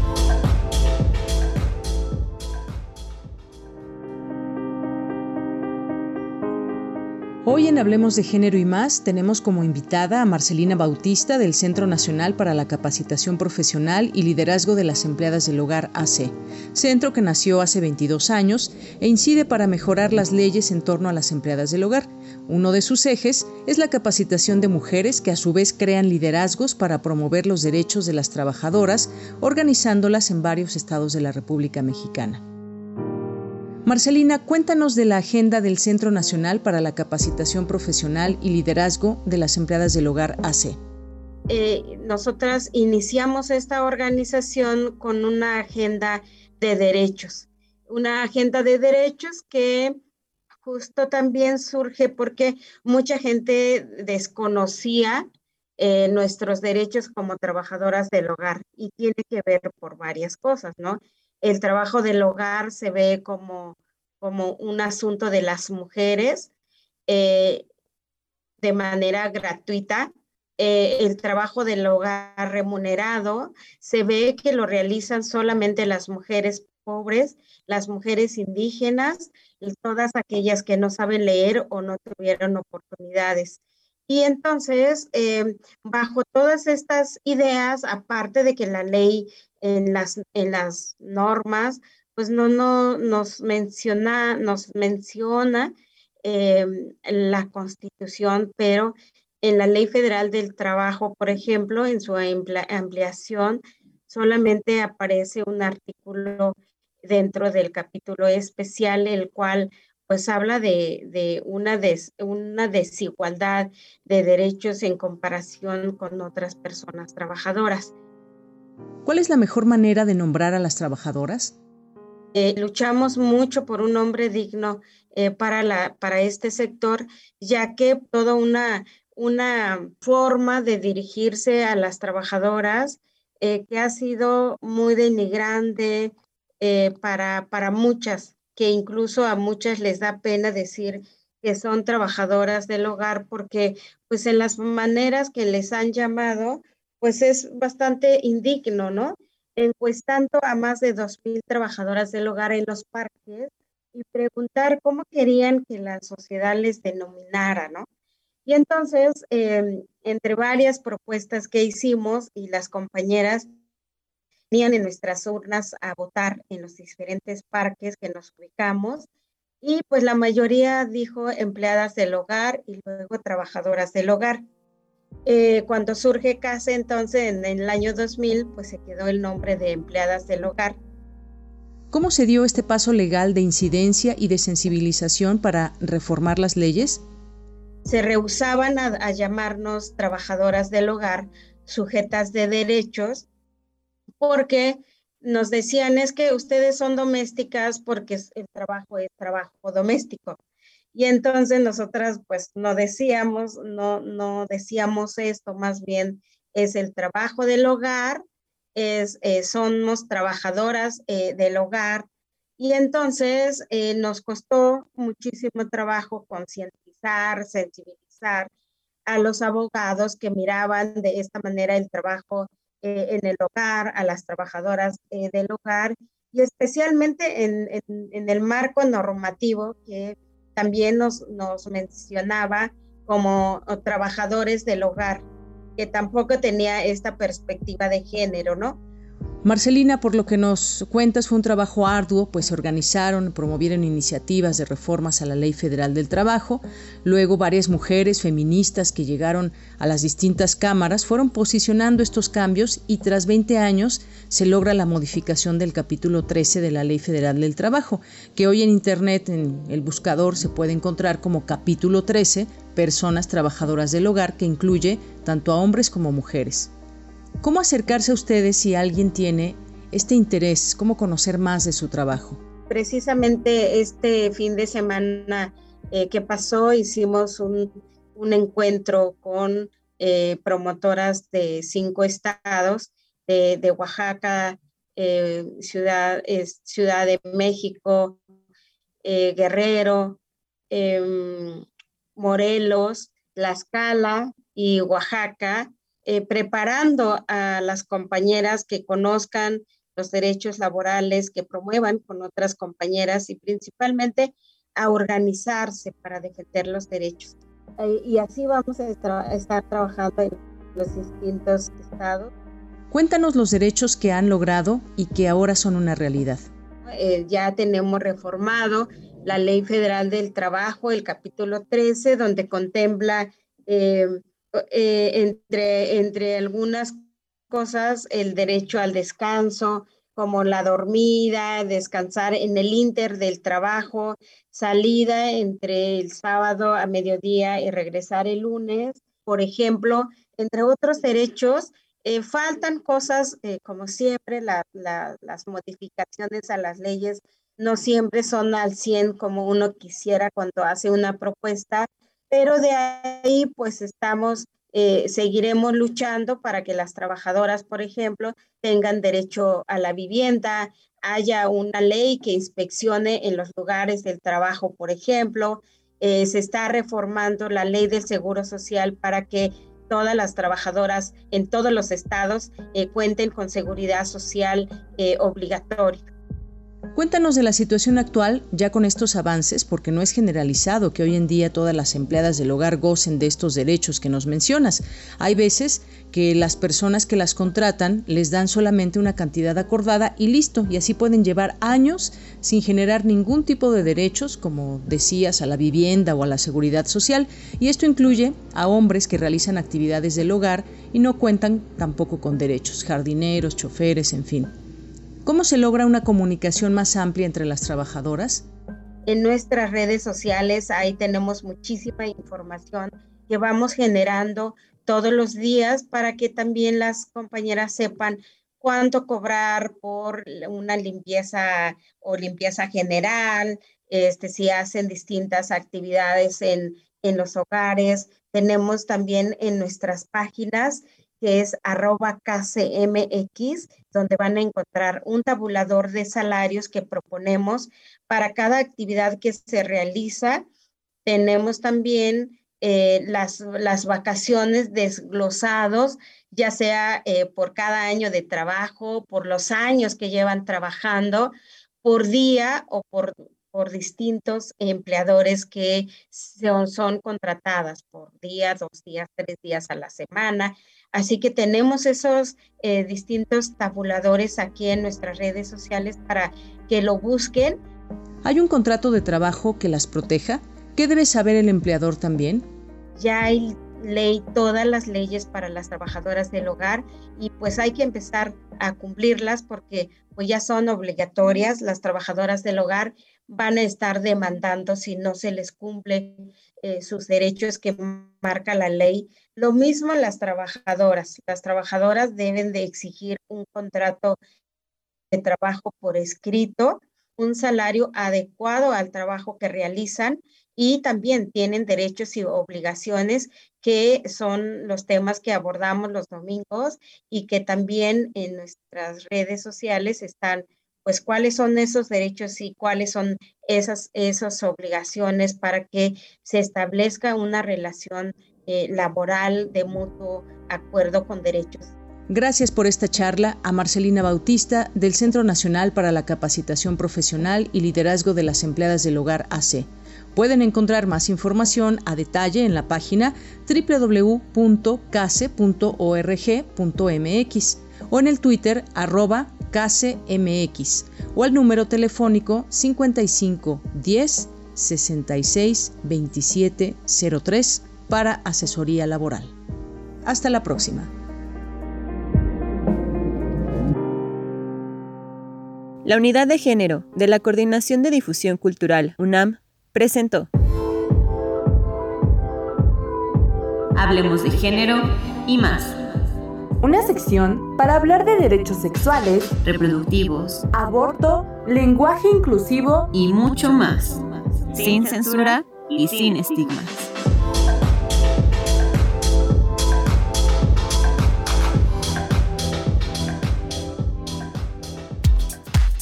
Prisma RU. Relatamos al mundo. Bien, pues continuamos ahora con esta siguiente charla. Ya está en la línea eh, Trinidad Alemán Santillán, que es técnico académico del Departamento de Agricultura, Sociedad y Ambiente del Colegio de la Frontera Sur, eh, con intereses orientados al estudio de la agricultura indígena de los Altos de Chiapas. Trinidad, es un gusto recibirle aquí en este espacio de Prisma RU de Radio UNAM. Muy buenas tardes. Buenas tardes, al contrario, es para mí un honor este, participar con ustedes. Gracias. Pues yo empezaría un poco platicando sobre este trabajo que usted realiza eh, de campo con comunidades allá en Chiapas y todo esto nos lleva, por ejemplo, pues a pensar en la soberanía alimentaria, algo que de lo cual se está hablando mucho incluso desde el gobierno que en un momento más, bueno, pues hablaremos de lo que es la soberanía alimentaria y la seguridad alimentaria, cómo podemos lograr que lo que cultivamos, eh, pues lo podamos aprovechar aquí en nuestro país para evitar, pues una serie de alimentos que estamos importando. Eh, y bueno, pues en principio a mí me gustaría que nos platicara, eh, pues qué ha pasado entre los siglos XIX-XX respecto a la transformación de la naturaleza. ¿Cómo era antes? ¿Cómo es ahora la explotación de nuestros recursos naturales? Algo a lo que deberíamos mirar todo el tiempo y compartir y saber qué estamos dejando atrás, qué era importante o a qué está, hacia dónde nos vamos dirigiendo, doctor. Sí, bueno, es una pregunta fundamental para las, las, situaciones críticas que hoy se enfrentan con la producción de alimentos. Eh, es un cambio muy drástico desde estos finales del siglo XIX y buena parte del XX, cuando eh, la, la, producción agrícola se realizaba fundamentalmente en ranchos o haciendas de grandes extensiones que producían pues lo que se requería tanto en las ciudades como en las propias haciendas y en las comunidades, y una parte que se destinaba a los, al mercado eh, internacional. Eh, estas haciendas, estas grandes extensiones, funcionaban con base en fuerza de trabajo de comunidades indígenas o campesinas que bajo condiciones de esclavizantes producían lo que requería el país para, para, para alimentarse. Esas haciendas, y dado que la población era relativamente pequeña, pues producían lo suficiente sin causar mayor problema a los recursos naturales. Había grandes extensiones de tierras que no se utilizaban. La revolución fue un cambio drástico por varias circunstancias en, eh, la producción agrícola. En principio, eh, el hecho de que la demanda fuera por tierra significó que los campesinos se fueron a la lucha a la lucha revolucionaria abandonando las tierras agrícolas, las tierras productivas y obviamente la producción disminuyó dramáticamente. La necesidad de satisfacer los alimentos fue una preocupación constante de todos los caudillos revolucionarios. La agricultura era muy aleatoria, muy al azar y había deficiencia en la producción de los alimentos básicos. Al terminar la revolución, la situación no mejoró drásticamente. ¿Por qué razón? Porque ahora al intentar recuperar la actividad agrícola, se puso énfasis en el reparto agrario. Y entonces eh, se, se, distribuyó la tierra de las haciendas y de, las rancherías, es verdad, entre sus peones o entre algunos de los eh, trabajadores que tenía, pero también se empezó a echar mano de los llamados terrenos nacionales, que eran áreas montañosas, áreas cubiertas de bosque, con la finalidad de formar nuevas comunidades que eh, quedaran satisfechas con este reparto agrario. Entonces, eh, esta intención de recuperar la, la, la, actividad agrícola a través del reparto agrario tuvo dificultades serias porque se realizó con una gran carga ideológica. Por ejemplo, la creación del ejido se hizo con la idea de recuperar formas de organización, incluso prehispánicas, precolombinas, en la idea de la comunidad como una entidad homogénea donde todo el mundo, todo mundo colabora en beneficio del resto. Sin embargo, esto ya no estaba funcionando. Y entonces se hace dotación colectiva de las extensiones de tierra a comunidades que en realidad la reparten entre los individuos y se presenta una contradicción entre el reparto colectivo que es elegido y el usufructo individual que es como se realiza la producción en las comunidades campesinas. Esta situación al final dificultó enormemente la posibilidad de satisfacer la demanda principal de eh, reparto agrario y se volvió claro que no se iba a poder lograr. Bueno, perdón. No, sí, adelante hacia mediados del siglo XX esta situación era ya insostenible. Hubo una seria eh, dificultad en el abasto alimentario, no se producía el maíz suficiente para generar eh, los, los alimentos que la población estaba demandando y entonces se pensó en cambiar un poquito la estrategia. Ya la dificultad para el reparto agrario hizo que se volteara la vista a la intensificación agrícola y a la tecnología. El gobierno mexicano, a través de una petición y un convenio con la Fundación Rockefeller, inicia lo que se conocería en el futuro como la Revolución Verde, que fue un cambio de estrategia en la producción agrícola.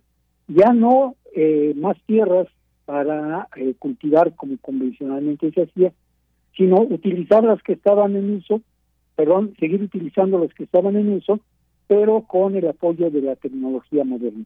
Y entonces se desarrolla toda esta eh, serie de semillas genéticamente mejoradas, que las llamadas superplantas, y se crean los llamados paquetes tecnológicos, que en un principio resultan espectaculares. México pasa de ser deficitario en producción de maíz a tener autoabasto en cuestión de unos 5 o 6 años. Pero el problema está en que no se puso énfasis en el ambiente los contaminantes del suelo y del agua empezaron a manifestarse de manera crítica unos 10 o 15 años después de iniciar el proceso. Además de que, por ejemplo, el uso de, de plaguicidas químicos generó resistencia a las plagas y después fue imposible ya controlar el problema. De manera que volvemos a ser deficitarios en producción de maíz. Y la situación es que ahora tenemos poca tierra, agrícola, verdaderamente agrícola, muchas áreas deforestadas, muchas áreas que no deben de cultivarse con altos riesgos de, desastres naturales o con riesgo de erosión, y por otra parte contaminación de suelo y agua con incapacidad para producir lo que se necesita. Y esto tiene un efecto dramático en las poblaciones campesinas. Muy bien. Que son una desilusión y en la búsqueda de mejores condiciones se inician procesos sociales que hacen que ahora tengamos una naturaleza eh, deteriorada, con ciclos ecológicos seriamente dañados, una falta de producción agrícola y una demanda creciente de alimentos por una población que no cesa de crecer. Bien, pues gracias por toda esta explicación que nos pone, pues, en, digamos, en contexto de entender esto que está pasando, porque los medios políticos, económicos se han ido apropiando de grandes extensiones de tierras fructíferas para ser explotadas. Esto incluye la producción de, de alimentos. Yo pasaría a la siguiente pregunta: ¿Cómo se logra, cómo se logra la soberanía alimentaria? ¿Es posible que México lo logre? Usted ha hecho mucha investigación académica, pero también de campo. Platíquenos un poco, compártanos parte de esta experiencia experiencia como, eh, eh, por ejemplo, el caso de las, de las escuelas del campo en el sur del país? ¿Cuáles son los retos para lograr soberanía alimentaria en nuestro país? Sí, a, raíz de esta, de esta situación que, comentaba yo, hace un momento, tenemos eh, que el crecimiento poblacional está en la base de gran parte de los desafíos alimentarios que tenemos. Y mencionaba yo a la, Revolución Verde como una propuesta tecnológica que ahora ya no es viable en las condiciones de deterioro de los recursos naturales. Eh, entonces, tenemos que un, problema de abasto alimentario grave que se ha ido desarrollando paulatinamente a partir de estos procesos que, que menciona Grandes. En principio, como decía, el crecimiento poblacional sigue siendo acelerado el, eh, la desilusión, eh, los grandes problemas que la gente enfrenta en el campo para producir lo que necesita para comer, la búsqueda de mejores opciones de vida, está generando, ha generado, y aquí en Chiapas lo vemos de una manera abrumadora, un proceso migratorio intenso, donde las comunidades se, se, se, se, desorganizan porque los hombres tienden a irse fuera del de, Estado, incluso hasta los Estados Unidos, y la actividad agrícola decae dramáticamente. Esto significa menos gente en un campo deteriorado, con recursos naturales muy afectados, pero más gente en las ciudades que son consumidores netos. Entonces tenemos un desequilibrio, menos tierra agrícola, menos producción agrícola, menos productores y una mayor demanda por altas concentraciones de gente en las ciudades, incluyendo los migrantes que ahora son consumidores Aquí hay un problema gravísimo. Esto ha significado entonces que la producción de alimentos se tenga que seguir realizando con el uso de tecnologías agroquímicas. Los, los transgénicos tienen ahí un, un fondo de resistencia muy fuerte. Son los que están prometiendo resolver el problema del abasto alimentario sin mayor contaminación ambiental. Y eso hay que tener cuidado porque trae aparejado otro tipo de riesgos. Hay un deterioro muy grave de la base productiva natural, por todo eso que yo comentaba, contaminación, Pero hay una situación que me parece que es importante que no perdamos de vista. Los alimentos se han transformado en mercancías. Ya no son productos básicos, ya no son el derecho natural que nos dicen tenemos, sino que son mercancías que entran a un mercado de abasto donde eh, la oferta y la demanda juegan papeles fundamentales. Eso significa entonces que se han creado muchas necesidades nuevas. La gente ya no consume lo que debe de consumir, sino lo que le dicen que debe de consumir. Y en consecuencia tenemos una serie de industrias y de empresas transnacionales que controlan todo el proceso productivo. Hay empresas que rentan la tierra de los campesinos les dan la semilla, les dan los fertilizantes, ponen trabajadores y van a recoger la cosecha. Es decir, el productor no pone una mano en la parcela porque la empresa se encarga de producir todo lo que necesita para sus productos, para sus mercancías. Entonces, la empresa transnacional controla la producción, la distribución y la venta de prácticamente todos los alimentos que existen en el mundo. De esa manera, tenemos que la necesidad de satisfacer las demandas mundiales que estas empresas tratan de, controlar las que significan, ha hecho que se busquen los mejores sitios de producción, que se produzca con, con rigor tecnológico extremo para enviarlo a cualquier parte. Y eso es lo que nos está ocasionando problemas severos Así es combatir el problema de, abasto Problemas severos. Bueno, pues dejemos una en un segundo momento otra plática, eh, doctor Trinidad, eh, este tema que usted nos acaba de mencionar, que los alimentos se han transformado en mercancías y cómo migrar a, hacia una soberanía alimentaria o una seguridad alimentaria. Si le parece bien, dejamos para otro momento estos temas, se nos acaba el tiempo, pero es un tema muy amplio que podemos seguir platicando porque incluso desde el gobierno pues habló de esta soberanía alimentaria que nos gustaría poder eh, tener más ampliamente este tema. Si le parece bien, lo buscamos pronto. Muy bien, ¿cómo no? Muy bien, pues muchas gracias. No, al contrario, y, perdón por extenderme, pero me fascinan estos temas. Sí, sí, ya nos dimos cuenta que le fascinan, no, y a nosotros también nos interesa. Por lo pronto y se nos acaba el tiempo, pero ya tendremos más en otra oportunidad, doctor. Muchas, gracias. Hasta luego. Fue el doctor Trinidad Alemán Santillán, técnico académico del Departamento de Agricultura, Sociedad y Ambiente de Ecosur, con intereses orientados al estudio de la agricultura indígena de los Altos de Chiapas. Colaboradores RU. Cine. Bien, pues nos vamos ahora con Edgar Adrián Mora Bautista, comunicólogo por la Facultad de Ciencias Políticas y Sociales, es maestro en estudios latinoamericanos por la Facultad de Filosofía y Letras, escritor académico de literatura e historia, maestro de cine y también, como ya lo hemos escuchado aquí en distintos espacios, nos hace recomendaciones de cine en día jueves. ¿Qué tal? ¿Cómo estás, Edgar? Muy buenas tardes. Hola, buenas tardes, Deyanira, a ti y a todo el auditorio de Prisma RU. Pues cuéntanos las recomendaciones de hoy, Edgar. Bueno, eh, hoy eh, vamos a hablar de películas que abordan una cuestión que es el cine desde dentro del cine, es decir, películas que hablan acerca de los procesos creativos y técnicos que tienen que ver con la realización cinematográfica, en donde probablemente eh, incluso se ha creado ya un propio género autosuficiente que es el detrás de cámaras, ¿no? Que fue uno de los de los elementos que, por ejemplo, cuando se hizo la transición del, cine de salas al video y al DVD posteriormente, pues se convertía como en un extra para, para disfrutar mejor la película, ¿no? Esta idea de poder adentrarse en los procesos a partir de los cuales pues esas obras habían sido dadas a luz. Eh, y en este sentido traigo tres películas que me gustaría comentar, eh, dos comedias y un drama.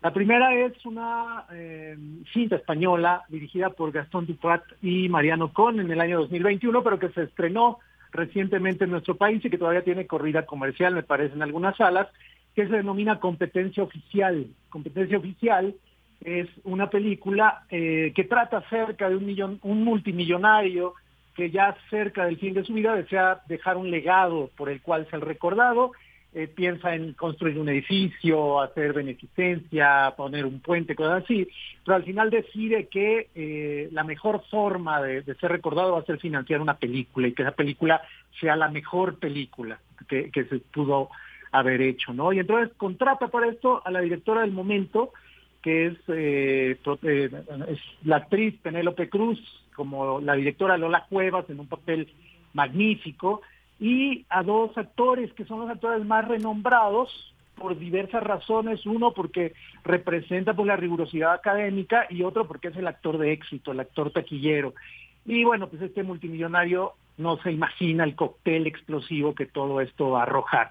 Eh, la cinta trata acerca de temas como el ego del artista, como la soberbia de no reconocer que se puede estar equivocado o que se han, que se han tomado decisiones a lo largo de la vida que no necesariamente fueron las adecuadas hay una confrontación entre esta idea del cine de éxito, el cine taquillero y lo que representa el cine académico, el cine de, tesis, el cine experimental. De hecho, la cinta me parece que se queda en el límite de estas dos propuestas y bordea hacia un lado y hacia otro. O sea, es una película que se puede ver de manera muy amable y al mismo tiempo genera una serie de reflexiones que tienen que ver precisamente con este mundo del cine.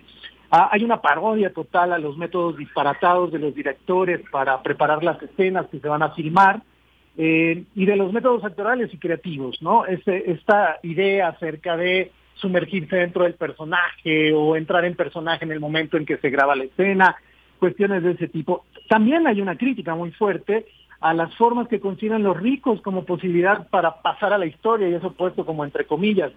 La película es excesiva en su intención satírica, pero narrativamente es efectiva, es decir, es una película que no aburre, que eh, probablemente al final no se llega a grandes conclusiones, pero que es sumamente eh, entretenida. Y un extra es ver a Antonio Banderas, pues prácticamente burlándose de sí mismo, de, ese, de ese actor que es, que es actor de éxito y al mismo tiempo pues un actor de cine de tesis o de cine de arte, como se le llama, ¿no? Muy bien, pues ahí tenemos esta primera película recomendación, competencia oficial. La que sigue, The Bubble, cuéntanos, Edgar. The Bubble de Judd Apatow del 2022 se estrenó apenas en, en, estos meses directamente a plataforma, está en Netflix, eh, y nos habla acerca de un proceso que lleva al elenco de una exitosa franquicia de películas de acción a reunirse para filmar la nueva secuencia, la, parte número 5, número 6 de esa serie de películas, en medio, en el contexto de una pandemia que ha encerrado a todo el mundo y, se, adivina pues que, es el contexto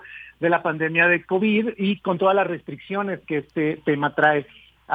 es, es una, una cinta que nace de una situación real, de la situación real que el elenco de Jurassic Park Dominion, esta, esta película que le da continuidad a esta serie de cintas que inauguró Jurassic Park, la primera dirigida por Spielberg, que aborda precisamente todo el caos que, se vivió al realizar, pues, eh, al intentar filmar esa película. Es una sátira de los, métodos, de los métodos de producción de estas cintas de gran presupuesto. A todos les toca crítica, Rápidos y Furiosos, a Parque Jurásico, a Piratas del Caribe. De hecho, Pedro Pascal hace una parodia muy efectiva de una especie de, Johnny Depp, mientras David Duchovny sale pues como, una especie de molder avejentado, este personaje que tenía en los expedientes secretos X. Eh, hay, un, contraste en donde vemos el papel que tienen los actores puestos en riesgo, porque finalmente están en el contexto de una pandemia donde, donde se pueden contagiar y se pueden morir, pero eso no le preocupa a los productores que están presionados por concluir la filmación y a los ejecutivos que se la pasan bomba en sus vacaciones mientras están en la montaña o están eh, o están este pues en la playa, ¿no? Para ellos la pandemia parece que no existió porque tenían los medios pues como para comprarse una isla e irse a pasar ahí esa esa este, esa pandemia, ¿no? Así es. Eh, a pesar de ser interesante el planteamiento, el director no sabe cuándo detener algunas situaciones cómicas o, los chistes de repente se hacen excesivos y caen como en, una repetición o en una situación que deja de ser humorística. Hacia el final la cinta se hace un poco tediosa y se pierde el ritmo, pero eh, es una cita interesante por lo que está planteando, no por esta idea de pues cómo el dinero hace que todo tenga que seguir funcionando a pesar de poner en riesgo incluso las vidas humanas que están incluidas dentro de esa producción. Muy bien. Y por último, esta película ya un clásico, Cinema Paradiso. Sí, eh, me interesó incluir un clásico porque hablamos como de, lo más reciente y de los estrenos, pero también conviene a veces echar una vista hacia atrás y ver pues ciertas cintas que han sido eh, del arte cinematográfico. En este caso, Cinema Paradiso de Giuseppe Tornatore, filmada en 1988, estrenada en 1988, en donde se cuenta la historia de un director de cine que recuerda la amistad que forjó con un proyeccionista eh, anciano en su infancia y en, un pueblito de, la provincia italiana, eh, después de que se entera que este proyeccionista ha muerto, que representa pues como la figura paterna que, que este niño, porque la mayor parte de la película está protagonizada por un niño de unos siete años, una cosa así. Eh, eh, y bueno, eh, todo ese recuerdo es sumamente nostálgico y emotivo. Quizás la mejor película de Tornatore desde mi punto de vista, a pesar de que este director tiene obras como Malena, como Tutto sta novene, como Novecento, como The Best Offer, creo que esta película va a pasar a la historia como la película insignia de Tornatore. Tenía 33 años el director cuando la filmaba, eh, eh, era un director sumamente eh, joven. Va a ser filmada en la transición que supone ese traslado de los espectadores de las salas de cine físicas a la casa a partir del, de que el mercado del, consumo se inunda de videocassettes, ¿no? De hecho hay como esta escena tristísima de la demolición del nuevo Cinema Paradiso en donde pues hay como un, como una, una especie de nostalgia, de remembranza, pues por esa época dorada de los cines en donde se hacía una vida comunitaria riquísima, ¿no? La gente iba a convivir, eh, nacieron novia, nacían noviazgos ahí, pues, este y bueno, la cantidad de personajes que había dentro de estos lugares, ¿no? Así es, una gran película que si no la han visto, de lo que se han perdido, pero si ya la vieron, de verdad vale la pena volverla a ver, volver a llorar y sentir esa, esa magia del cine.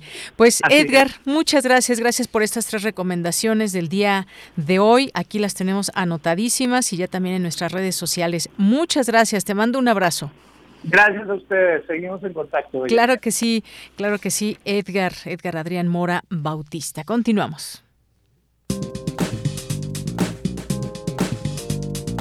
Cultura RU. Nos vamos ahora a Cultura con Tamara Quiroz.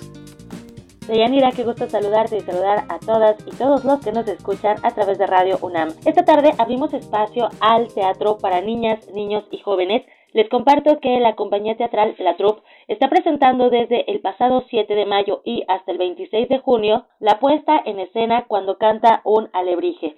Sobre todos los detalles conversamos con la directora de esta propuesta escénica, Silvia Guevara. Me gustaría que nos contaras todos los detalles de esta puesta en escena, que nos habla de, de estos seres extraños, maravillosos, llenos de colores, que lo mismo pueden tener alas, cuernos o lo que se nos ocurra. Que nos ocurra escamas, cuernos, alas, plumas, este, colas, este, ser con, este, animales combinados, este, todo, sí, son seres fantásticos. Así es. Oye, pues platícanos acerca de esta puesta en escena que van a estar presentando en el Teatro Isabela Corona. ¿De qué va? Mira, es, es, bueno, la obra es cuando canto un alebrije de el autor es Frino. Fíjate que en el 2009 el Museo de Arte Popular hizo un, concurso de obras para títeres sobre alebrijes, porque ya ves que el Museo de Arte Popular es el que hace el desfile de alebrijes monumentales. ¿No? Entonces eh, nos dio, nos llamaron a varias compañías de teatro de títeres y nos dieron a leer las obras. De todas las obras que leímos, pues la que más nos encantó fue la de Frino, este, cuando cantó un alebrije y fue un trabajo muy rico con él porque este pudimos, ya él ya tenía la obra, pero nos, nos dejó meterle música y todo esto, entonces estuvo muy, muy interesante la, la, la experiencia. Pero otra de las experiencias también muy padres fue que el Museo de Arte Popular nos conectó con algunos artesanos que hacen alebrijes de todos los tamaños, colores y sabores. Es la familia Negrete. Entonces, con ellos, eh, ellos nos hicieron los títeres, o sea, los alebrijes que van a ver son reales alebrijes pintados a mano, hechos con la técnica de, del cartón. Lo que pasa es que los alebrijes pues son rígidos, ¿no? Entonces nosotros con ellos trabajamos el rollo de articular los, los alebrijes, ellos no los hicieron, no los pintaron y la pintura es maravillosa. Bueno, la familia Negrete ha exportado a Lentijeza. Se han pedido en Europa, en bueno, en la República, en Sudamérica. Pero entonces, bueno, ya nos, nos pusimos de acuerdo con ellos. Y la historia de cuando canta un alebrije es precisamente la historia de Pedro Linares, el creador de los alebrijes, que cuenta que estuvo muy enfermo en la vida real este estuvo enfermo y entró en, todo su delirio y todo su sueño, soñó que iba en un bosque y que encontraba seres extraños, seres fantásticos, de colores muy vibrantes, muy alegres, eran criaturas como imaginarias que estaban conformados de diferentes rasgos de animales y que estos animales le decían un nombre de alebrijes, alebrijes, alebrijes, alebrijes y alebrijes.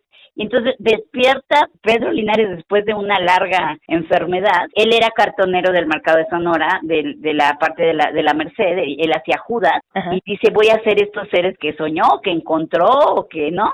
y, este, y en este sueño también no sabe cómo salir, se encuentra a alguien, que en, la obra de teatro nosotros metimos al mismísimo, al mismísimo demonio, al mismísimo diablo, y, lo, lo hicimos como tipo Judas, pero le dimos rasgos así como de, de diablito muy simpático, ¿no?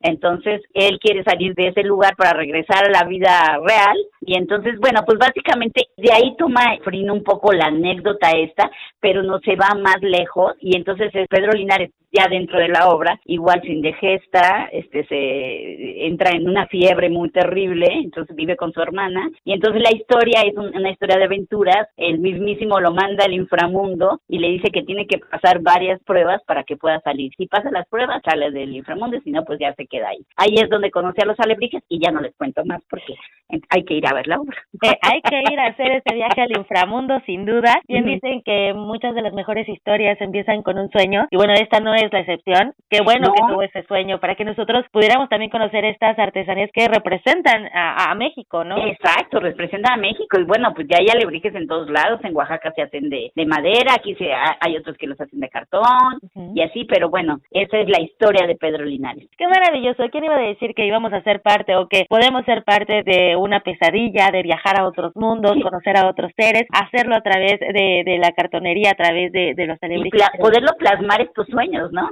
Por supuesto, sí. Cuéntanos también un poco de la compañía. Sé que ya tienen varios años de la creación teatral, ¿no? Entonces también esto es importante, conocer a las personas que están detrás de la compañía que realiza cuando canta una alebrije. Bueno, mira, nosotros somos la compañía teatral La Troupe, somos una compañía de las más añejas.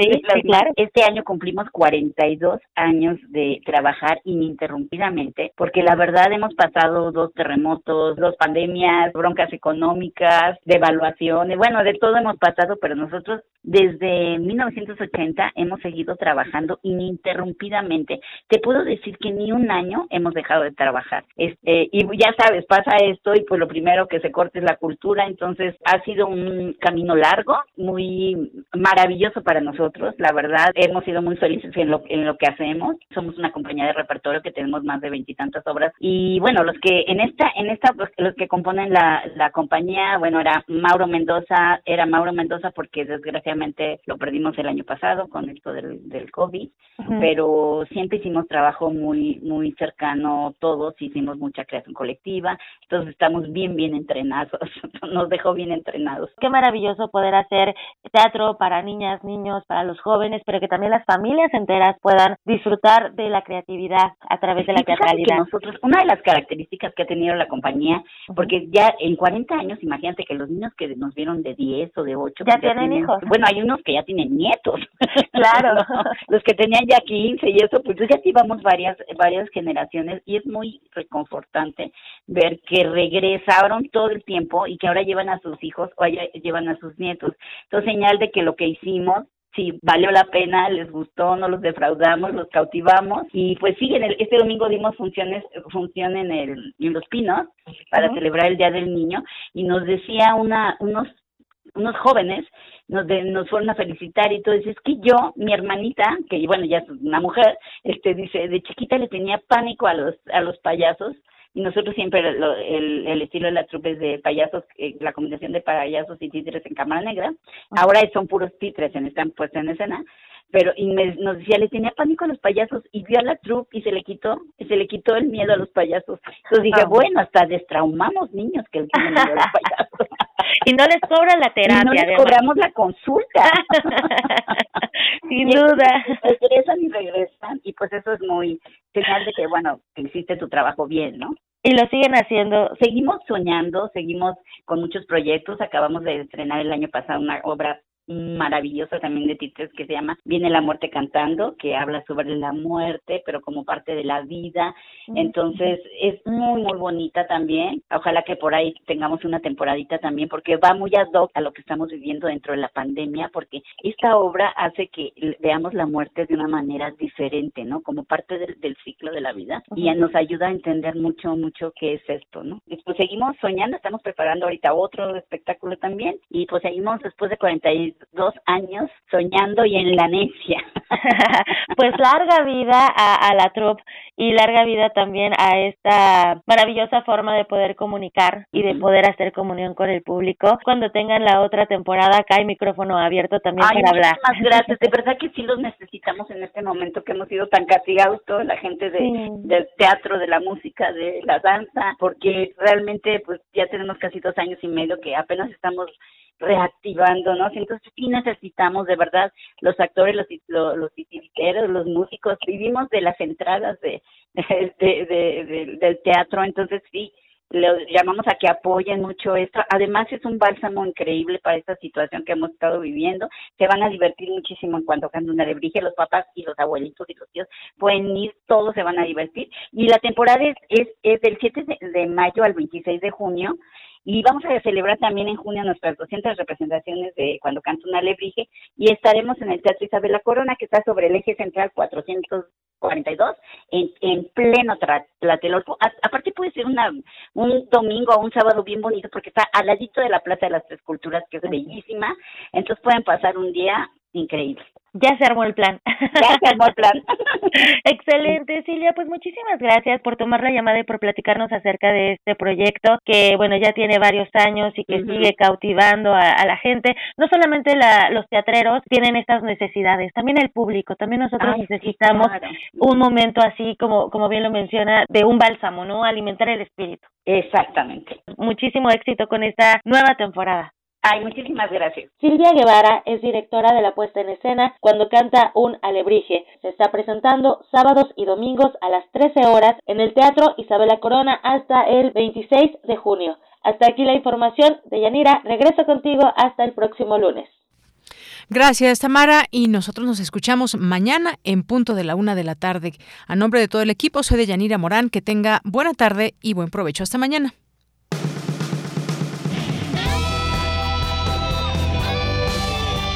Prisma RU.